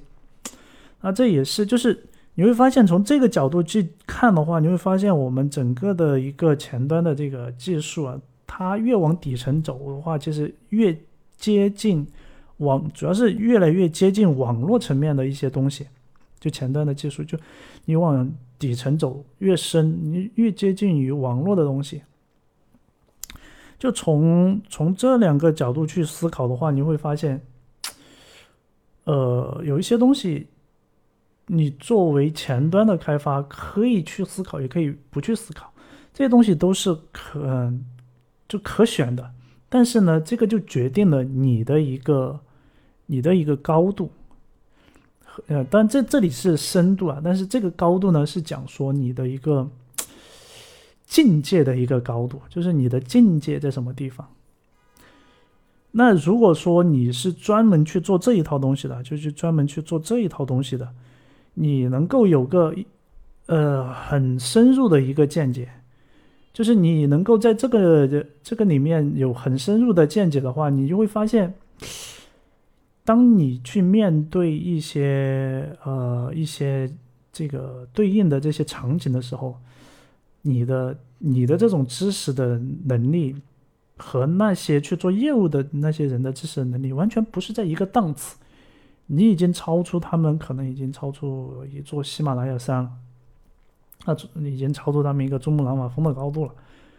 就是这种是你需要花很长的时间去研究、去总结、沉淀，然后还要出自己的工具，用自己的能力去编写出一些你需要的一些东西出来，才能够解决的东西。那包括像我们前端领域，你看，你老是觉得说，哎呀，外国的那些技术好先进啊，怎么怎么的，那实际上就是他们在这个，就他们有人呢，专门去在这个领域，比如说现在有一个。国外有一个很火的一个概念，叫做 Web Container，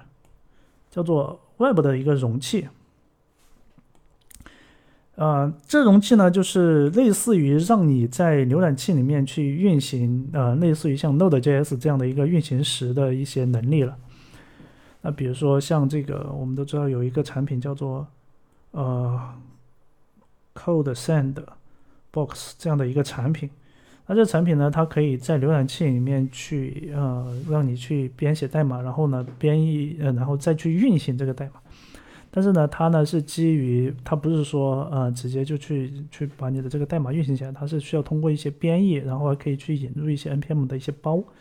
来去就像你在浏览器在本地做开发一样的时候，但是它是完全基于浏览器的一些能力来来去做的。那所以像这样的一些技术呢，是你需要去去研究的。那类似于这样的一些研究，它就不是说我去研究什么啊 React 的框架，我要去做一个比 React 更好的框架等等等等，它不是站在这个维度去看问题，它是站在另外一个维度说去解决一些，呃，另外的一种场景，来去基于前端的技术呢，来去解决另外的一些场景，而不是解决我们这种什么业务开发、你的这种业务逻辑的一些撰写、你的这种业务分层啊这些东西，它是解决另外一种场景。那这些东西到最终呢，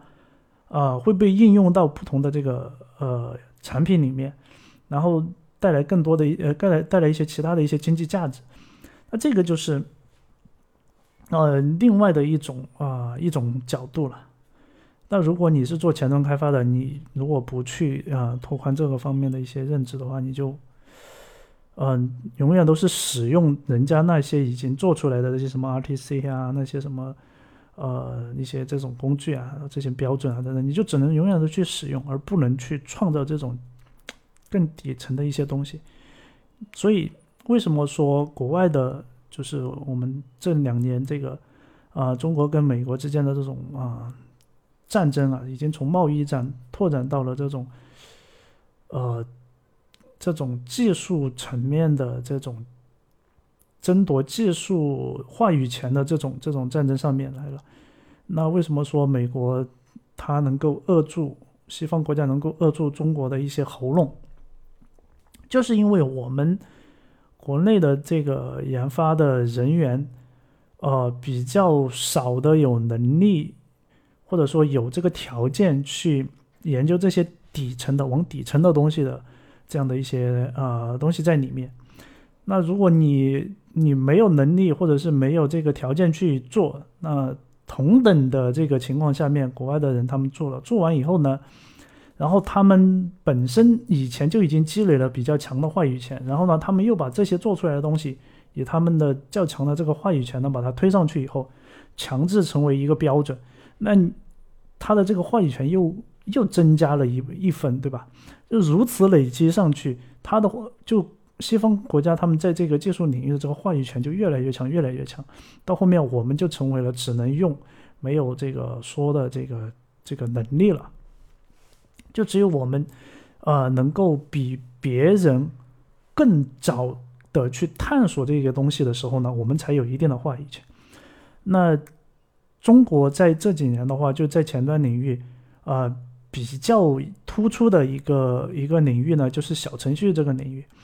那在呃中国的呃之前前段时间呢，阿里巴巴的一个专家，啊，他就把这个小程序的这个方案呢，作为一项标准呢，提交到了这个前端的这个，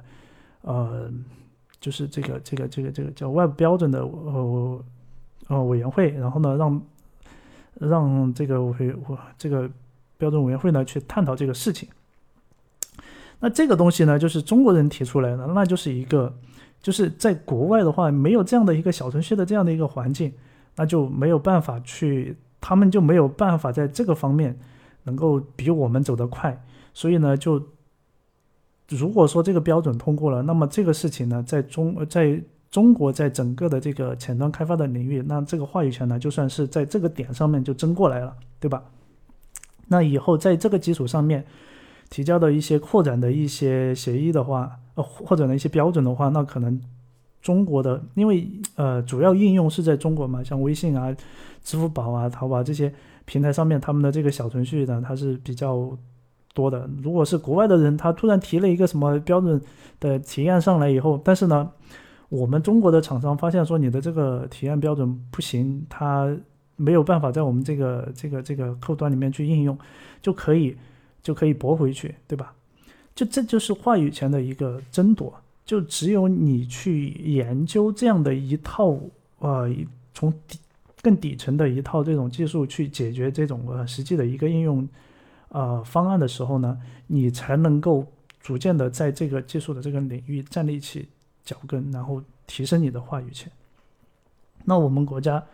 嗯，相信在未来的。相信在未来的这个几年里面的话，我们嗯，国家就是我们这个呃国家层面的战略的话，也是提也是提到了，就是要在这个技术这个领域面去去去深入的去做这个底层基础底层技术的一个一个呃建设和这个底层技术的一个话语权的一个争夺。所以我相信未来的话，我们会有更多的一个环境呢去做这样的一些。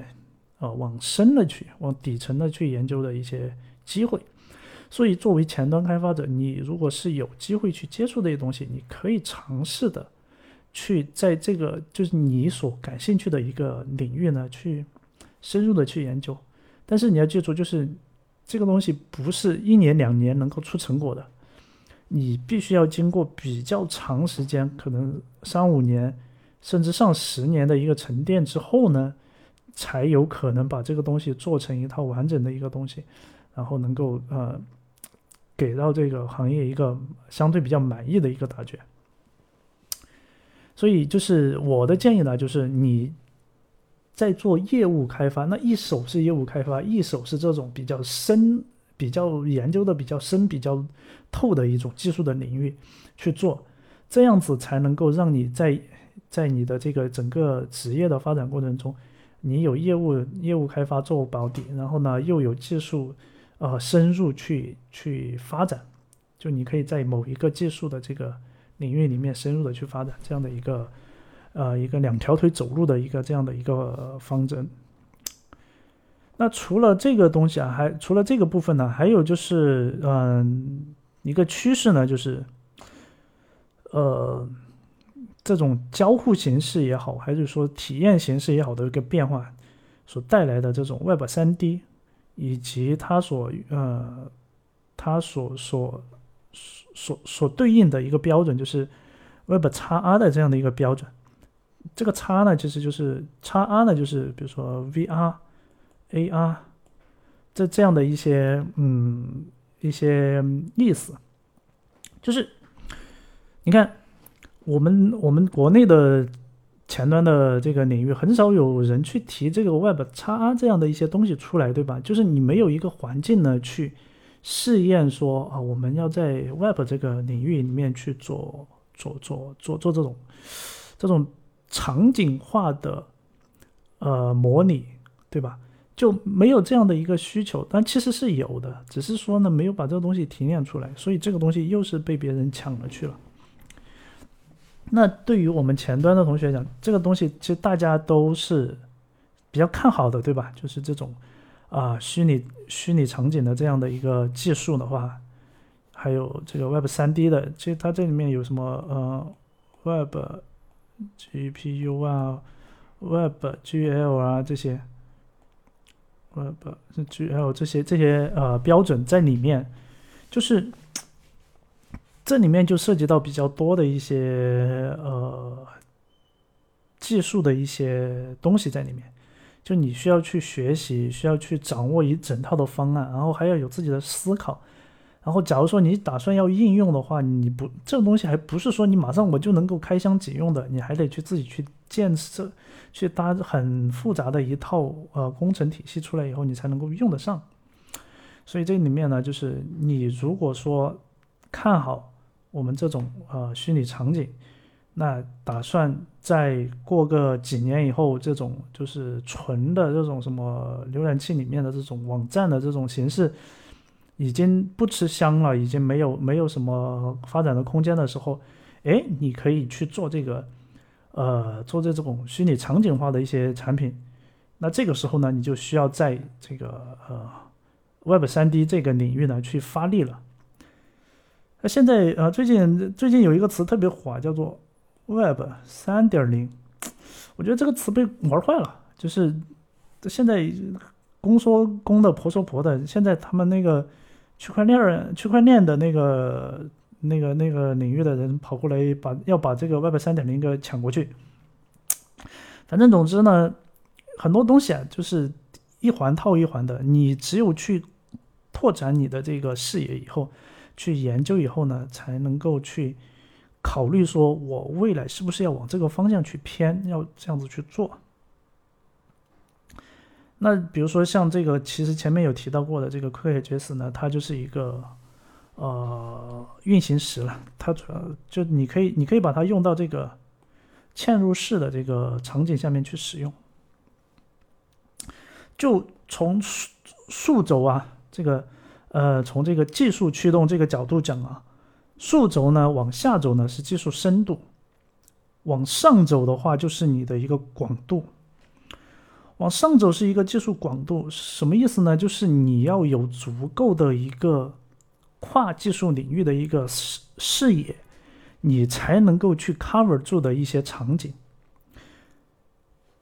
一般能够在啊这个往上走的这个这个就是你的世界、你的视野的一个广度，你你需要在这个方向去发力的时候，你已经其实是已经是一个啊专家级的一个人物了。为什么呢？因为你不到这个专家的这个。这个水平或者这个层次或者说这个境界的时候啊，一个是你没这个能力去考虑这些问题，还有一个就是你也没有这个资源去做这些事情。就是你，比如说你现在我说我有这个视野，我已经我知道我要做这个什么，呃，机器学习，对吧？但你绝对没有这个资源去做，因为你在你你在公司里面你没有这个说话的这个权利，你还没有到一个资深的一个呃一个一个一个。怎么说？就是就是你的级别还不够嘛。但是呢，对于我们前端开发的同学而言，我们的视野要有这样的一个广度，就是我我起码我要有知道有这个东西，我去我想要去去去去了解，去去看说，哎，是不是有这个东西？有这个东西，我是不是感兴趣？我是不是可以去了解了解？然后有机会的话，我可不可以参与到相关的这个项目里面去？那首先呢，就是哦，就是嗯，业界提的比较多的这个可视化的这个领域，对吧？可视化里面呢，其实主要啊，现目前来看的一些已经过去，就是过去时啊，主要就是啊这种图表的展现了，就给我一批数据，然后呢，我可以把它呃非常好的呈现出来。但这个呢，哎，很多人呢也是就是掌握一点皮毛以后呢，就觉得自己很厉害，就是，哎呀，可视化，那我不就是一个 e chart 就就完事儿了吗？对吧？就我有一个这个 e chart 这个工具，我就我就是已经可视化专家了，我就显然不是这样的，对吧？就可视化这个这个这个场景里面，其实有很多的问题需要去做。举个例子，就是。我们都知道有这种大屏的一个需求，对吧？就在一些呃大会上面有一些大屏的一些需求。那在这个大会上面呢，有些东西是需要实时的去进行一个可视化的。比如说我我在这个大屏上面，我能够实时的展现出我当前大会的这个参与的这些啊听众观众他们的呃这个性别分布。然后来自哪里的分布，还有怎么怎么样的，那这个怎么去做呢？它其实是一个，其实是一个应用。然后这个应用的话，你要考虑的前后端的所有的一整套的这些配套的东西都得有。你要想这些这些数据从哪里来？那这些数据呢是从从现场收集过来的，怎么收集？那你就可以可以想到很多的方案。那比如说可以通过什么扫二维码呀、填问卷呀，或者是。什么样什么样的一些方式，对吧？潘主任，这个数据从哪里来？这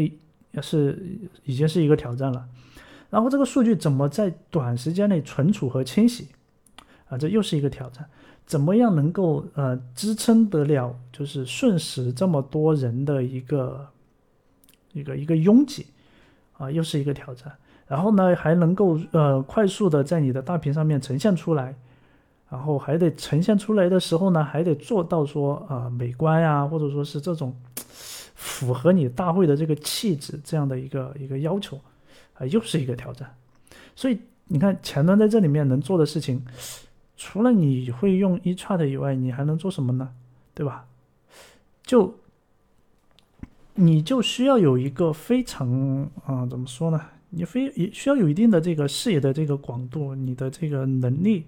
你才能够去做这件事情，而不是说啊，我。我有一个 jQuery，我有一个 eChat，我走遍天下，一把说都不怕。其实是到了真正的一个场景里面，你是没有办法去做的。你老有的时候呢，我们我们包括我自己啊，我老会觉得说，哎呀，这个东西就在我看来，我怎么感觉这个东西很简单呀？怎么他们要他们搞得那么复杂呢？就是，但是当我们如果说我们自己真正的去参与这一个场景的时候呢，我又发现。哇，真的是需要有考虑的东西有很多很多很多东西。我，就是我我们把这个呃位置一切换的时候，我们每个人得出来的这种结论呢，完全的不同，对吧？还有这个游戏，游戏就已经真的是对于前端开发来讲，这个游戏就真的是呃很大的一块了。那不最近的话，其实呃，阿里那那边其实开源了有两个那个游戏引擎，好像一个叫 eva 点 js，还有一个叫什么来着，我忘记了。他们开源的这种嗯，开源了这个游戏引擎以后呢，我觉得确实是对我们前端这个领域来讲，就不一定说他们开源的这个这个这个引擎有多好啊，但是呢，从一个侧面来讲，能够。呃，去激发我们去在这个游戏这个领域去去做一些东西出来。可能你你你觉得，哎，游戏这东西好啊，你只会觉得好，就是我好想去做游戏，对吧？为什么呢？因为游戏赚钱嘛。但但问题在于说，这个游戏它以什么样的一种形式呈现出来，然后它背它背后需要用什么样的一些技术，对吧？它怎么样去啊？去去去跟我的这个客户端去对接，举个例子，就是这个蚂蚁森林，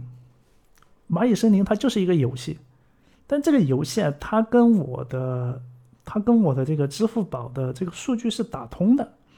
而且它还有很多的一些互动和跳转的一些东西在里面。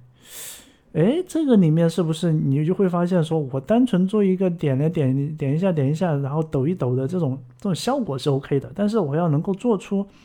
真正的能够在产品里面呃实现它的一个运营价值的一个游戏，就不那么简单了，对吧？这游戏，然后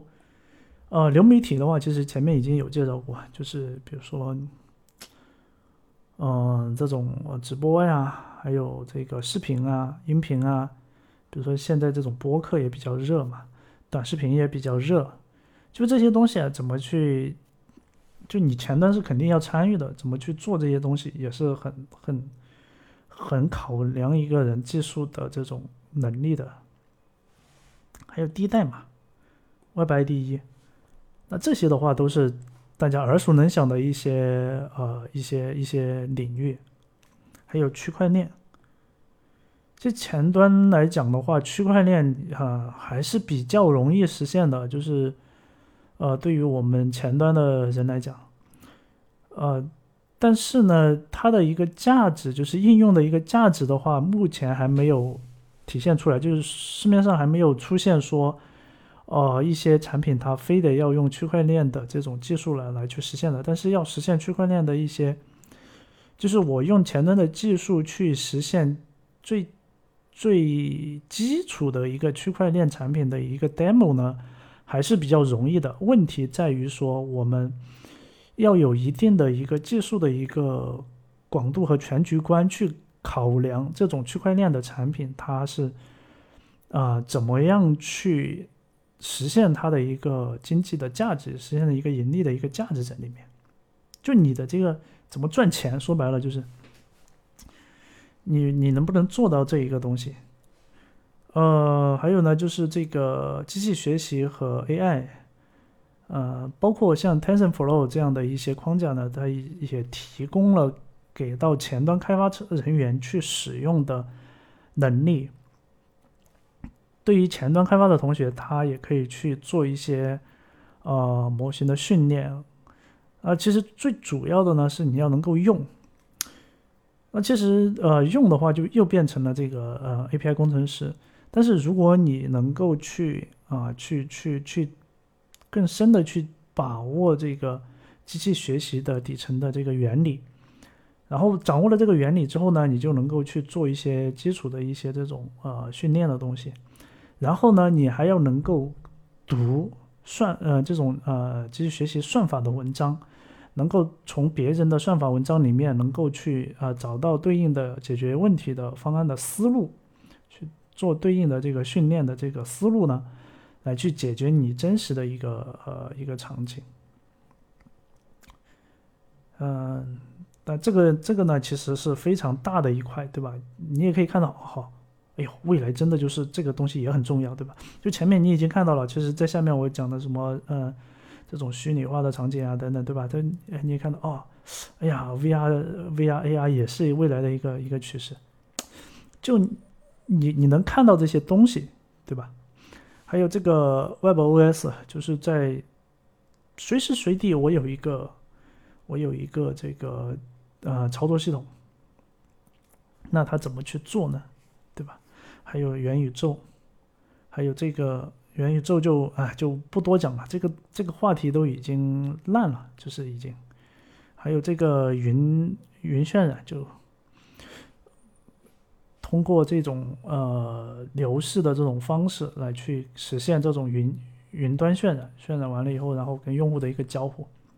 那这里面的东西也是非常的多，所以所以。我们整个的一个前端的一个视野呀，是这样子的一个视野，就是你会发现，哦，前端原来还可以去做这么多的一些事情，而且我这里呢，只是给了你一个思考的一个方式，就是你可以去沿着这些呃角度的去思考，就比如说我们的这个往往底走，往就是去钻这个深度的。呃，方向的东西其实有很多啊，就不单单是我这里所列出来的什么 Web RTC 啊，什么这种呃媒体媒体场景啊、视频场景啊、网络呀，还有这种协议啊等等，其实还有很多一些东西在这里面可以去去思考。但关键是你要去发现说啊，我这个东西，哎，我还可不可以？我还可不可以做得更深？就比如说啊，现现在比如说讲这个微前端嘛。那这个东西，微前端这个东西，它的这个本质是什么？或者说，其实微前端它有两种两种理解，呃，一种理解呢是分而治之，分而治之就是它不强调这个，不强调另外一端的东西，另外一端东西就是技术栈无关。技术战无关，就是你，嗯，当然他说技术战无关，其实也是有可能是为了分而治之，但是呢，所强调的两个方向不一样。那分而如果强调分而治之，他就不强调技术战无关。我可能我强调我要技术战统一，但是呢，我一定是分而治之。然后呢，如果我强调技术战无关的话，那我就也强也是要分而治之，但是呢，我一定要做到技术战无关。那在技术战无关这个点下面的话，有一个话题是什么呢？就是我们现在的这个技术栈无关，想要实现技术栈无关的微前端的话，就是要去做一个沙箱来进行一个隔离。那这一个沙箱怎么做呢？对吧？沙箱怎么做？那我们以目前的这个纯用纯前端的方式，就用传统的这种 Web 技术的方式呢，就是去做一些代理嘛，对吧？做一些代理，做一用一些比较 hack 的一些方法呢，来去屏蔽掉，呃，屏蔽掉那个子应用的一些污染。那这是一种，但是你要从另外一种角度去思考，这个沙箱它的底层的一个一个一个需求是什么？底层的需求是隔离嘛？那隔离的话，其实我只需要去创建一个环境。给到我的代码可以去跑就行了。那这个环境怎么来创建？我是无所谓的，我只要有一个东西可以创建我的环境就行。那我们就可以基于 WebAssembly 来去做这个环境，或者呢，基于我们自己实现一套动加上这个泵的这这一套的东西，我这个呢也是用 JS 来去实现的。然后这个实现的时候呢，但是呢，我是实现的时候呢，我是实现了一个呃按照标准呢实现了一套东西。然后呢，我把这个 JS 的代码把它放进来以后呢。它其实操作的是我这里面虚拟出来的这些洞和泵的一些对象，但是呢，它也能跑。跑完以后呢，我把这个操作的这个事情，把它通知回这个沙箱，然后呢，再利用这个沙箱呢，然后去去更新我们的这个界面的东西，是吧？所以这个里面有很多东西可以去去研究，可以去去做。那我们怎怎么来构建这一套东西？那就是。就是呃，你可以去思考去做的东西，你是基于现有的前端的 JS 技术呢，还是基于什么呃 Worker 啊，还有一些什么，反正还有很多很多的一些方案了，那怎么来做等等，对吧？都是需要去思考的。所以就是说，嗯，我的意思是说，我们当我们有了这样的一些视野以后，我们就不局限于在这里去做，就是。不局限于我们这个在原地踏步去去只在这个 Web 的这个啊这个领域里面去思考。嗯，那对于我而言啊，我有我有我有这么样的一个理解，我是觉得是说啊。其实，嗯，不单单是我自己觉得，我其实我在平时在在逛社区的时候呢，我也有这样的一个，就其实别人呢，他也有这样的一个感觉，只是说大家的这个语言不统一，不是用同一种，不是表达的不是同样的一句话。就我们整个前端的这个生态呀，还是很年轻、很薄弱的，就是有很多的东西还不够。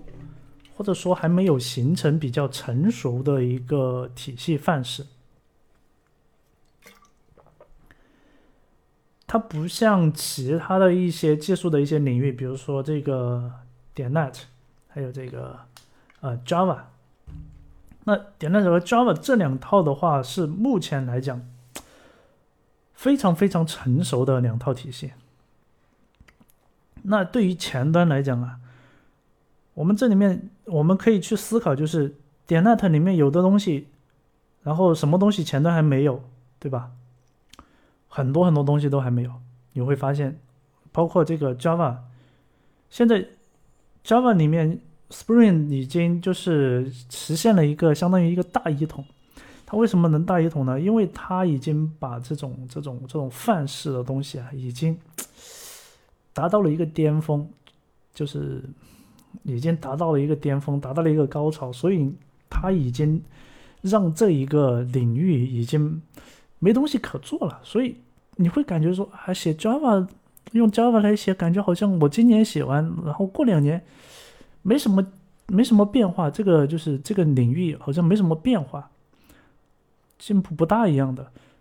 实际上，但并不是。并不是说那个这个这个领域呃不行，而是它已经成熟了。那前端呢，缺的东西太多了。首先，前端有一个 Spring 这样的一个框架嘛，有一些这种就是比较标准的统一的一些东西嘛，包括包括类型这个东西，前端都是都是弱的，就很弱的。那我们现在有有 TS，但 TS 的类型也是弱的，也是比较弱的。呃，最近最近传出来一个说什么 TS 的工程师向那个呃 ES 标准提交了一个这个类型的一个提案，这东西，唉，感觉也是有点扯。那前端的这个领域里面有很多很多的东西是其他的已经像这个 net 和 Java 这种成熟的体系里面。他们已经有，然后前端没有的，啊，前端呢，他就要去做这样的一些建设，当然这里面有一些取舍啊，就是有一些取舍，就比如说类型这个东西，在前端在 JS 里面，他要不还是不要？那当然，大部分人呢都是不要的，对吧？就这里面的一些建设呢，它需要做取舍，但是问题在于说，很呃有比较多的是应该去建设，但是呢现在还没有的，那这里面就要花掉很多的一些时间和精力去做，而且你会发现。就我们现在前端，单纯在前端这个领域，如果单纯只在前端的这个领域去思考，会发现，哎呀，这个东西这个问题肯定就是我想破脑袋我也想也想破不了。但是哎，突然哪一天啊，你的那个后端的同事跑过来一看，哎，你这个东西不就用什么，就是用那个什么 Flux 的那个呃 Flask 的那那那那种思维不就解决了吗？你这个东西用那个什么什么的思维不就？用 Redis 的那种、那种、嗯、那种架构的思维不就搞定了吗？然后，然后你遇到什么，然后用什么，告诉你一个什么样的一个方案，然后他详细的给你介绍一下那个是什么怎么弄的，然后你一想，哦，原来还有这种东西，对吧？还有这样的一种设计，这样的一种架构。这个时候你就会发现，前端有很多东西是还没有。还没有建设好的，还没有建设完的整个前端的生态，它都是比较年轻的，还没有还没有那么的呃完善的，包括整个 Web 的一个体系或者说前呃标准，前端的一些语言的标准啊，一些底层的一些依赖的标准啊等等，都都还不够完善，所以说的话就。跟呃后端的一些领域是没有办法去比的，包括一些这这种，啊解决的一些方案的话也是没有办法去比的。但是呢，呃，这也说明我们的机会会比较多，呃，同时要求我们的这个视野比较开阔。那其实跟前端处于同样的一个难兄难弟啊，就是 PHP 的这个这个。啊，这个领域啊，其实也是跟前端的这个其实差不太多，就也是，也是也要建设的。但是 PHP 呢，又跟其他的一些语言呢，有这种竞争关系。比如说现在 Low 呃 Golang 上来了，可能又不会把 PHP 给挤下去。但问题实际上 Golang 的话，它比前端的这个生态更差，它才呃它才刚刚的火起来，它还它的很多的建设呢还没上来。就比比如说很简单，你在你在 GoLand 的这个生态里面，你去找这个 framework，比如说他们现在这个流行的是什么 Gin 啊等等这这些框架，你就会发现这东西怎么感觉好像，你说它框架吧，那感觉什么范式都没有；但是你说不是框架吧，它好像什么，它又又提供了挺多东西的。那你觉得？你跟这个 PHP 里面的，包括像什么 Think PHP 这种这种老掉牙的东西，哎，感觉都要比这个东西要要就是范式要更强一些。包括这个 Flutter，它其实比整个前端的生态呢，它也是要落后的。所以你就会发现说，就回到我们前端这个这个生态里面来讲，我们有很多东西需要去建设，那这些东西就是我们的一个机会。但问题在于说，你我们这个地方就有点像押宝一样的，你如果花个五年十年去去深入一个领域去搞，然后搞完以后，哦，确实这个东西搞得很很厉害，但是发现 跟不上时代，然后用不应用不上，应用不到你的这个产品里面，起不了这个呃经济的效益，那就比较惨了，对吧？所以说的话，我们还是要一步一步的从我们熟悉的这个领域呢，然后慢慢的去拓展开来，然后呢，结合我们整个呃科技行业的这种发展的态势呢，来去做。最后啊，来去总呃来去讲一下我们前端的这个开发者的一个这个境界啊，五层境界。然后呢，呃，我们站在上帝的视角。什么样的前端的人才逼格才够高？那在这里面，这里面的话，我们前端领域百分之百分之八十的人呢，是在中间这个中间这一这一个层做一些界面交互，百分之八十的人是在做这个，然后这个百分之八十的人。呃，里面啊有一些可能同时也在做旁边的这两层的东西，产品就是 application，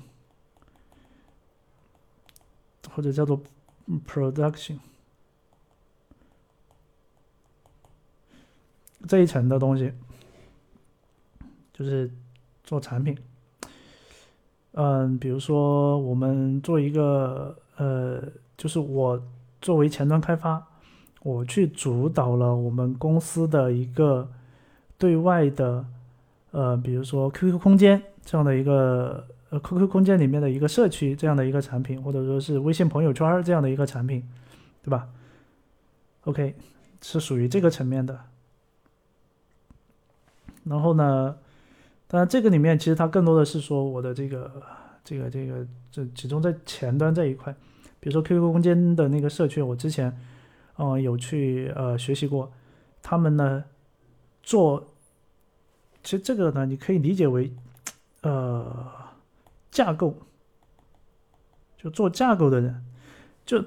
他要去考虑说，我这个产品它在上线之后，它有很多问题要去考虑，比如说这种压力，呃流量、性能，还有安全，还有这种容灾、CDN 等等这一整套这些东西，其实就是。你要从整个架构的层面去考虑。那界面这种东西的话，就是啊，我就做前端开发嘛，我就是一个界面仔，我就跟着这个设计稿，然后呢把界面呢做出来。而且这里面，哎，我能够做什么 React 呀、Vue 啊那些我都能做，然后还能够做状态管理啊等等。但是呢，做架构的话，你只要你只懂那些东西，你就没有办法做架构了。你是架构呢，它呃，我在。我在我的这个公众号文章里面，我的这个公众号文章里面有，你可以去，你可以去，呃，关注我的这个公众号。我哎，我这里没有办法打开啊。我公众号文章里里面呢，有嗯，最近才发了一篇这个前端架构的一篇文章，啊，这里面其实有包含很多很多的东西。呃，我那我的我的这个。就是这篇文章，在我公众号里面，你可以通过，呃，进关注我的公众号以后呢，来去找到这篇文章。那那这篇文章呢是付费的，当然也不贵，就几块子钱。那这篇文章呢，就详细的把一个复杂的企业应用的架构呢，把它描绘了出来。啊，不同的产品它的架构还不一样。就是我这我这个文章呢，还只只适用于那种复杂的企业应用，它还不适用于那种其他的一些呃其他其他特性的一些应用。所以这一层呢，你能够做到，就是这一层呢，诶，又比这百分之八十的人呢要厉害一些了。那能够做到这里的人，其实就已经不多了。我能够做到这一层的，然后往下走呢，就是做工具。那就做工具的人的话。呃，也挺多的。就比如说，比如说像你，你做了一个框架，然后你你得做一个 CLI 的工具，然后在做 CLI 的时候呢，你发现，哎，我要做一个什么什么样的一个编译，然后哎，做出来了一个 ESBuild，对吧？那这种呢，就是属于工具。然后呢，当然这里面还有很多底层的一些东西啊，比如说你做了一个库，一个一个运行时的一个 JS 的库，像什么呃 Node-Dash 啊这种。什么，呃，反正各种各样的一些 npm 的一些包，然后提供给还有像我们的这个 tdesign 组件库，像这样的一些呃库，TDD 的组件库，那这些呢，它属于工具层面，它是提供给这一层的开发者呢去啊去。去去使用的，那这一层的开发者呢，他就是为这个产品去服务的。那所以做工就是做工具，做或者说是你做做，就是你比如说你在公司里面就做那个前面讲到的这个能效嘛，你在能效团队做一些就是呃去约束或者说是去提升开发者的这种呃效率的一些东西。然后用前端的这种技术栈去实现的时候呢，OK，那你就是在做工具。比如说一些什么 CI，呃 CD 的平台，对吧？等等，就是这些。那你这一层的人呢，又更少一些，又少一些，就是跟这个产品一样，就比上面的这个交互的好。这两层的人啊，就做个做产品和做工具的人，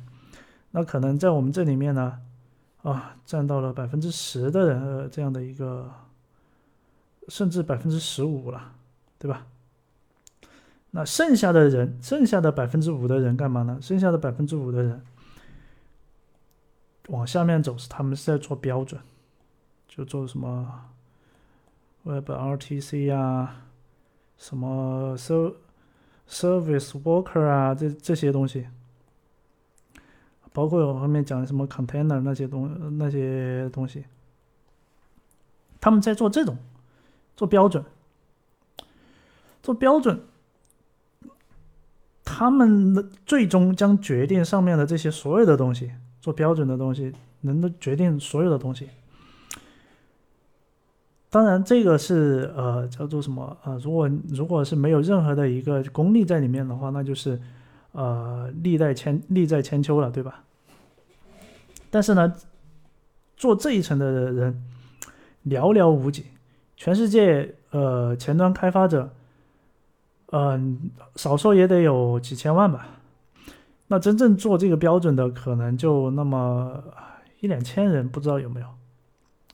在呃。专注啊，全职做这个标准的，当然其他的有一些技术专家，他们也会参与到这个标准里面去，所以加起来几千万人里面，可能做这个标准的人可能就不到几千子。那这样的一些大佬呢，决定了整个就是整个这个前端的整个的一个架子，都是在底下的这个标准的基础上面来去搭建起来的。那最上边这一层呢，就是做方案。就做一个做一些这种行业的这种方案，就比如说什么啊，serverless，做一些什么基于基于 serverless 的这种什么云函数，就这一类的人，其实就跟前面所讲的那种啊，去解决一些场景的一些方案，就比如说解决这种什么人工智能的，人工智能领域的一些东西，就比如说是什么。呃，实实时翻译，像这这些场景，还有什么 OCR 等等这些方案，那做这种方案的人的话，他们就要站的比较高的一个视野呢，去 hold 住，就不单单是局限在前端这个领域啊。他要把前端的东西跟其他领域的东西呢结合在一起，然后去做出一套能够解决一些呃特定的，而且是相对比较大的，比如说什么智能驾驶。那你一听，哎，智能驾驶好像跟前端没大没多大关系，对吧？但是有一些智能驾驶的方案呢，就是前端的这个，但是他又懂前端，也懂。是 AI 方面的一些东西的人，他来做的，所以这部分的人呢也是非常的少哈。所以这两部分的人加起来可能有百分之五，对吧？可能都不到，可能能够真正能够达到这样的一个境界的人都不到。所以我们的境界就是这样子的，往两边去扩展，看你往哪个方向去发展，对吧？那对于我们。呃，常见的一个路径呢，一般都是往上发展会比较好一些，因为走走到这一层，你可以做管理者，就走到这个呃，走往上走的话，你可以做管理者，但这样的话，呃，其实失去了比较多的一个钻研兴趣，呃，钻研技术的一个兴趣。往下走呢，就是做这种技术领域的资深的这种专家。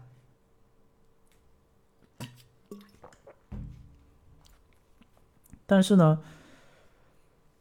从上帝的视角来看，那当然就是这百分之五的人，就是逼格最高的这个这个这一群人了，对吧？那我们的目标呢，也是往这个方向去发展。但对于我们大部分人而言，是走不到这个阶段的。但是呢，我们的目标呢，其实应该是往这个方向去靠近。我们能够，比如说我们要往上走的话，我们就应该更多的去思考我们的产品，从这个应用的层面，从这个产品的层面去思考一些架构方面的一些东西，能够更好的去呃把我们的这种架构也好，或者说我们的经验也好，能够呃沉淀出来，能够复用，把这种。这种东西模式的东西能够复用到其他的一些产品里面去，然后再往上走，我能够做出来，呃，能够击败击败我的竞争对手的一些方案。那如果能够做这样的话，你就能够在公司里面创造出非常大的一个价值，那你的个人的个人的这个价值呢，也会被得到肯定。那所以，呃。我们今天所有的内容呢，就就呃就所有的内容就已经到这里，基本上就讲完了。然后足足讲了有两个小时。那这呢，也是我在过去的几年里面，我对整个前端的领域的一个总结，就我个人认知的一个总结。但是呃，我就像我前面所讲到的，我现在在现在的这个时间点呢，我往前面看，我只能看到这么多。我往后看，我看不了太远，我看不了太多东西，那是因为我的这个视野呢，可能还不够，还没有，还没有，嗯，那么大的一个视野去把更多的一些内容呢，把它囊括到这里面。那目前呢，我就能看到这这么多的东西，但是我觉得，对于呃很多前端的同学而言。这样的一个视野的一个范畴呢，已经是非常的不错了，就是能够已经，呃，cover 到很多的一些东西了，可以去做一些非常呃明确的一些选择和呃和一些呃思考了。那在这个之外的话，可能就是要去接触一些跟非前端领域相关的一些技术，去实现一个跨界的这样的一个情况了。嗯，那做这一期呃视频的话，也是希望把自己的这些思考呢，呃，能够去呃帮助到可能现在嗯已经嗯做了一呃一段时间，或者说是打算要做前端开发，或者说是在一些呃公司做了一段，然后一直在做这种。就是我前面所讲的，一直在原点原地踏步的这样的一些啊前端的开发者们呢，一些呃参考，能够帮助到这些同学去做一些自己的一些职业的规划，或者说是去选择挑选出一些我自己感兴趣的一些方向呢，一起去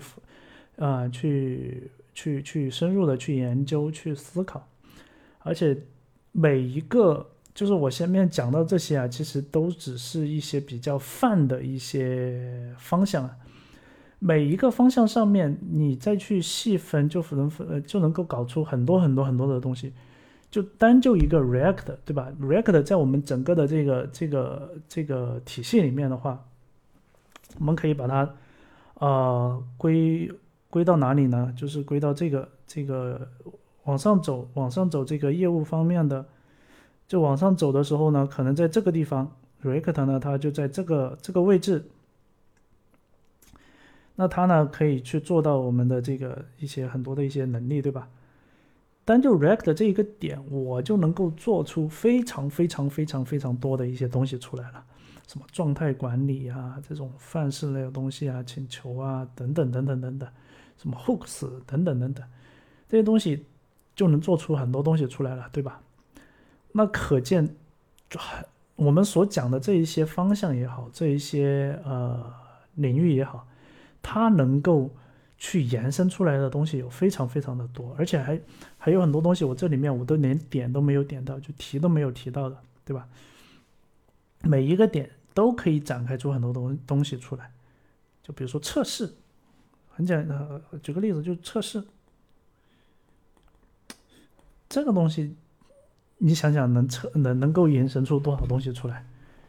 对吧？很多很多的东西，就是通过这样的一个呃一个一个一个怎么说呢？一个我的一个总结，能够呃让你去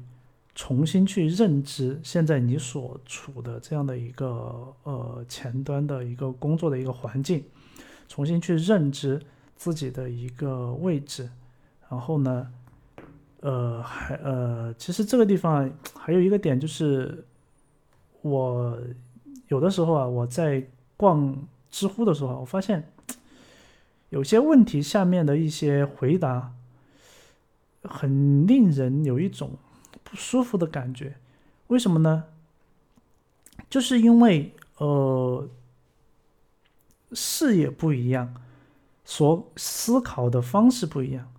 所看到的东西不一样，所以对一些问题的见解呢，就完全就不一样。但不同视野的人呢，他会觉得说，我看到的就是所有。我会以我的这个呃，我的这个立场呢，来去对你的一个答案进行一个否定。所以，当你遇到这样的人的时候啊，有的时候其实是啊不是很舒服的，就是嗯，对这样的一些回答也好，呃，或者说是一些嗯，对他们的一些认知也好，是不是很舒服的？所以我就觉得说，嗯，如果说大家是站在同样的一个呃一个一个视野上面去看待同一件事情，可能得出来的答案呢就相对比较接近。然后，当然并不是说我的视野是最啊最大的，我我也只是看到了整个前端整个领域的其中的一部分啊，但是可能会比某一些同学呢会多一些。但是呢，我的我我是想说的是说，如果我们是站在同样的一个视野去思考一些问题的时候，可能得出来的答案呢更加的接近。那在这种时候的话，呃，可能对我们本身的一些成长也好，对我们对呃对我们所思考的一些问题的反馈也好，会有更直接的一些帮助。而那些啊不同视野的人所给出来的答案啊，呃，可能帮助。非常小，就比如说我在知乎上面，我被那个尤雨溪呢怼过好几次。我是这样觉得的，我是觉得说他呢更多的是站在呃一个呃使图层框架的这样的一个一个层面来去思考呃一些这种呃这种这种这种底层呃驱动框架的一些问题。那我的话，我是我肯定不是站在这个角度去思考的，我更多的是站在一些，呃，就是呃业务的这种开发的这种架构的层面，也就是，也就是这一块的层面啊，去去考虑的一些问题。所以呃，他怼我的时候呢，我基本上我就是呃不会不大会去理会他，因为，嗯，参呃考就是。呃，思考问题的时候站的角度不大一样，所以呢，得出来的结论会不大一样。那如果他是他跟我一样，也是站在就是呃有一个比较庞大的、复杂的这种啊企业的应用的这种体系去思考的时候呢，他可能给我得跟我一样得出来的答案呢，也是跟我是比较接近的，所以。我觉得是说不同的这种视野所看到的一些问题，或者说是呃一些呃一些分歧的话，其实是呃自然而然呃比较自然的，没有必要去呃去去说服对方或者说是什么样的，因为很有可能是什么呢？他现在在这个这个是嗯这个他所处的这一个环境下面呢，他啊是这样去思考的，然后过了两年，哎换了一家公司，然后呢？呃，他是站在呃我现在的这样的一个呃呃一个角度呢去思考问题了。那到时候他可能反过来以后过过了两年以后呢，他会觉得哦，当年去怼过一个这样的一个人，啊，发现怼错了，不应该那样怼。确实问题可能跟他想的是呃差不多的，所以我我就觉得说，嗯呃有的时候呢，我们有需要去。拓宽自己的一个视野以后呢，才能够跟得上，啊，某些人的一些步伐。就比如说，我我看到那个 这个 view 的作者有一些他老是去怼一些人啊，但其实我不是很不是很很很赞同，就是说作为一个技术人员，就是到处去怼啊。但是呢，我是觉得是说，有的时候就是，呃，作为这个框架的使用者，他的这个呃视野呀，确实是没有到一个框架的这个呃建设者，他的这种，那他他去对这个框架进行设计，对里面的一些呃架构也好、模式也好，去进行设计的这样的人，他的一个视野要要要高。所以说的话，在一些场景下被怼呢，也是也是很正常的。就是你没有你没有你没有指出问题的本质，你只看到了一些比较肤浅的一些东西，所以就会被怼。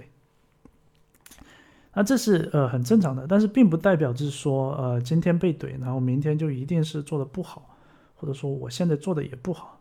有可能是我，其实我现在我已经做的很好了，但是呢，我只是在这个问题上面，我的这个视野呢还不够，所以我在这个问题上面呢就被怼了。但是呢，在另外一个另外一个领域呢，我可能我能怼别人，对吧？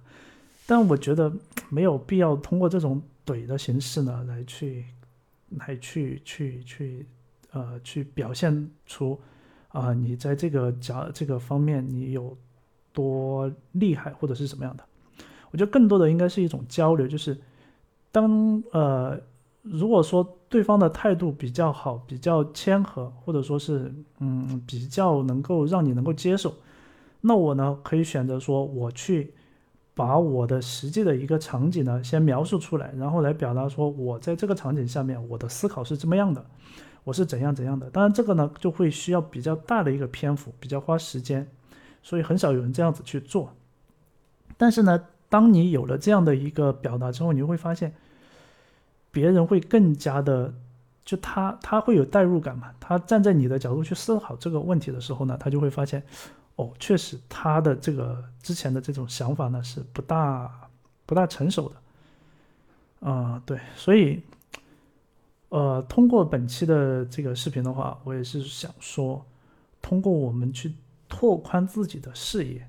呃，能够有机会去和，嗯，可能之前比自己的视野更高，或者是境界更高的一些人，去能够跟他们有机会跟他们去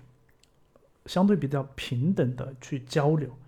因为只有当你能够在某一个点上面能够触到别人的一些看法的时候，就他的一些见解，然后跟你的见解啊比较像的时候。或者说是遇到的问题比较像，可能大家解决的方式不一样嘛。但是呢，哎，比较像的时候，大家在同一个 level 的时候呢，他就会比较呃容易去跟你去去去去交流，这样子，这样呢也能够促进我们自己呢去成长。嗯，好了，那今天呢其实聊的特别的多，然后时间也花花了很长很长很长的时间，但是呃，我相信我。我就是我在呃 B 站上面呢发了几次这种比较长的，然后呢都呃有有有同学对我说，那太长了，太恐怖了，怎么怎么的。但是我对我来讲，我是这样觉得，我是觉得说，呃，做这种东西呢，其实一个方面呢是传播嘛，就是把自己的一些想法呢传播出去；另外一个方面呢，也是一种呃不断激励自己学习和提升的一种方式。如果你觉得呃太长了，然后你可以分不同的分不同的那个时间呢来去听，因为其实我我做的很多的都是可以通过只听的，就不用不一定要看的，就你可以听，大部分时间都是在听就可以了。如果你确实再也再也受不了，那你就 OK 就可以直接跳过就好了，因为每一个人对所想要得到的东西是不一样的。如果你想要得到的话，那你肯定愿意花这样的时间。好了，那今天就这样子了，我们下次再见。啊，有机会关注我呀，记得给我呃点个赞，关注一下，然后关注我的公众号。啊，公众号的话，刚才应该也已经呃在这儿，在这儿关注我的公众号。啊，我们线上交流。我们下次视频再呃，下次视频再见了，拜拜。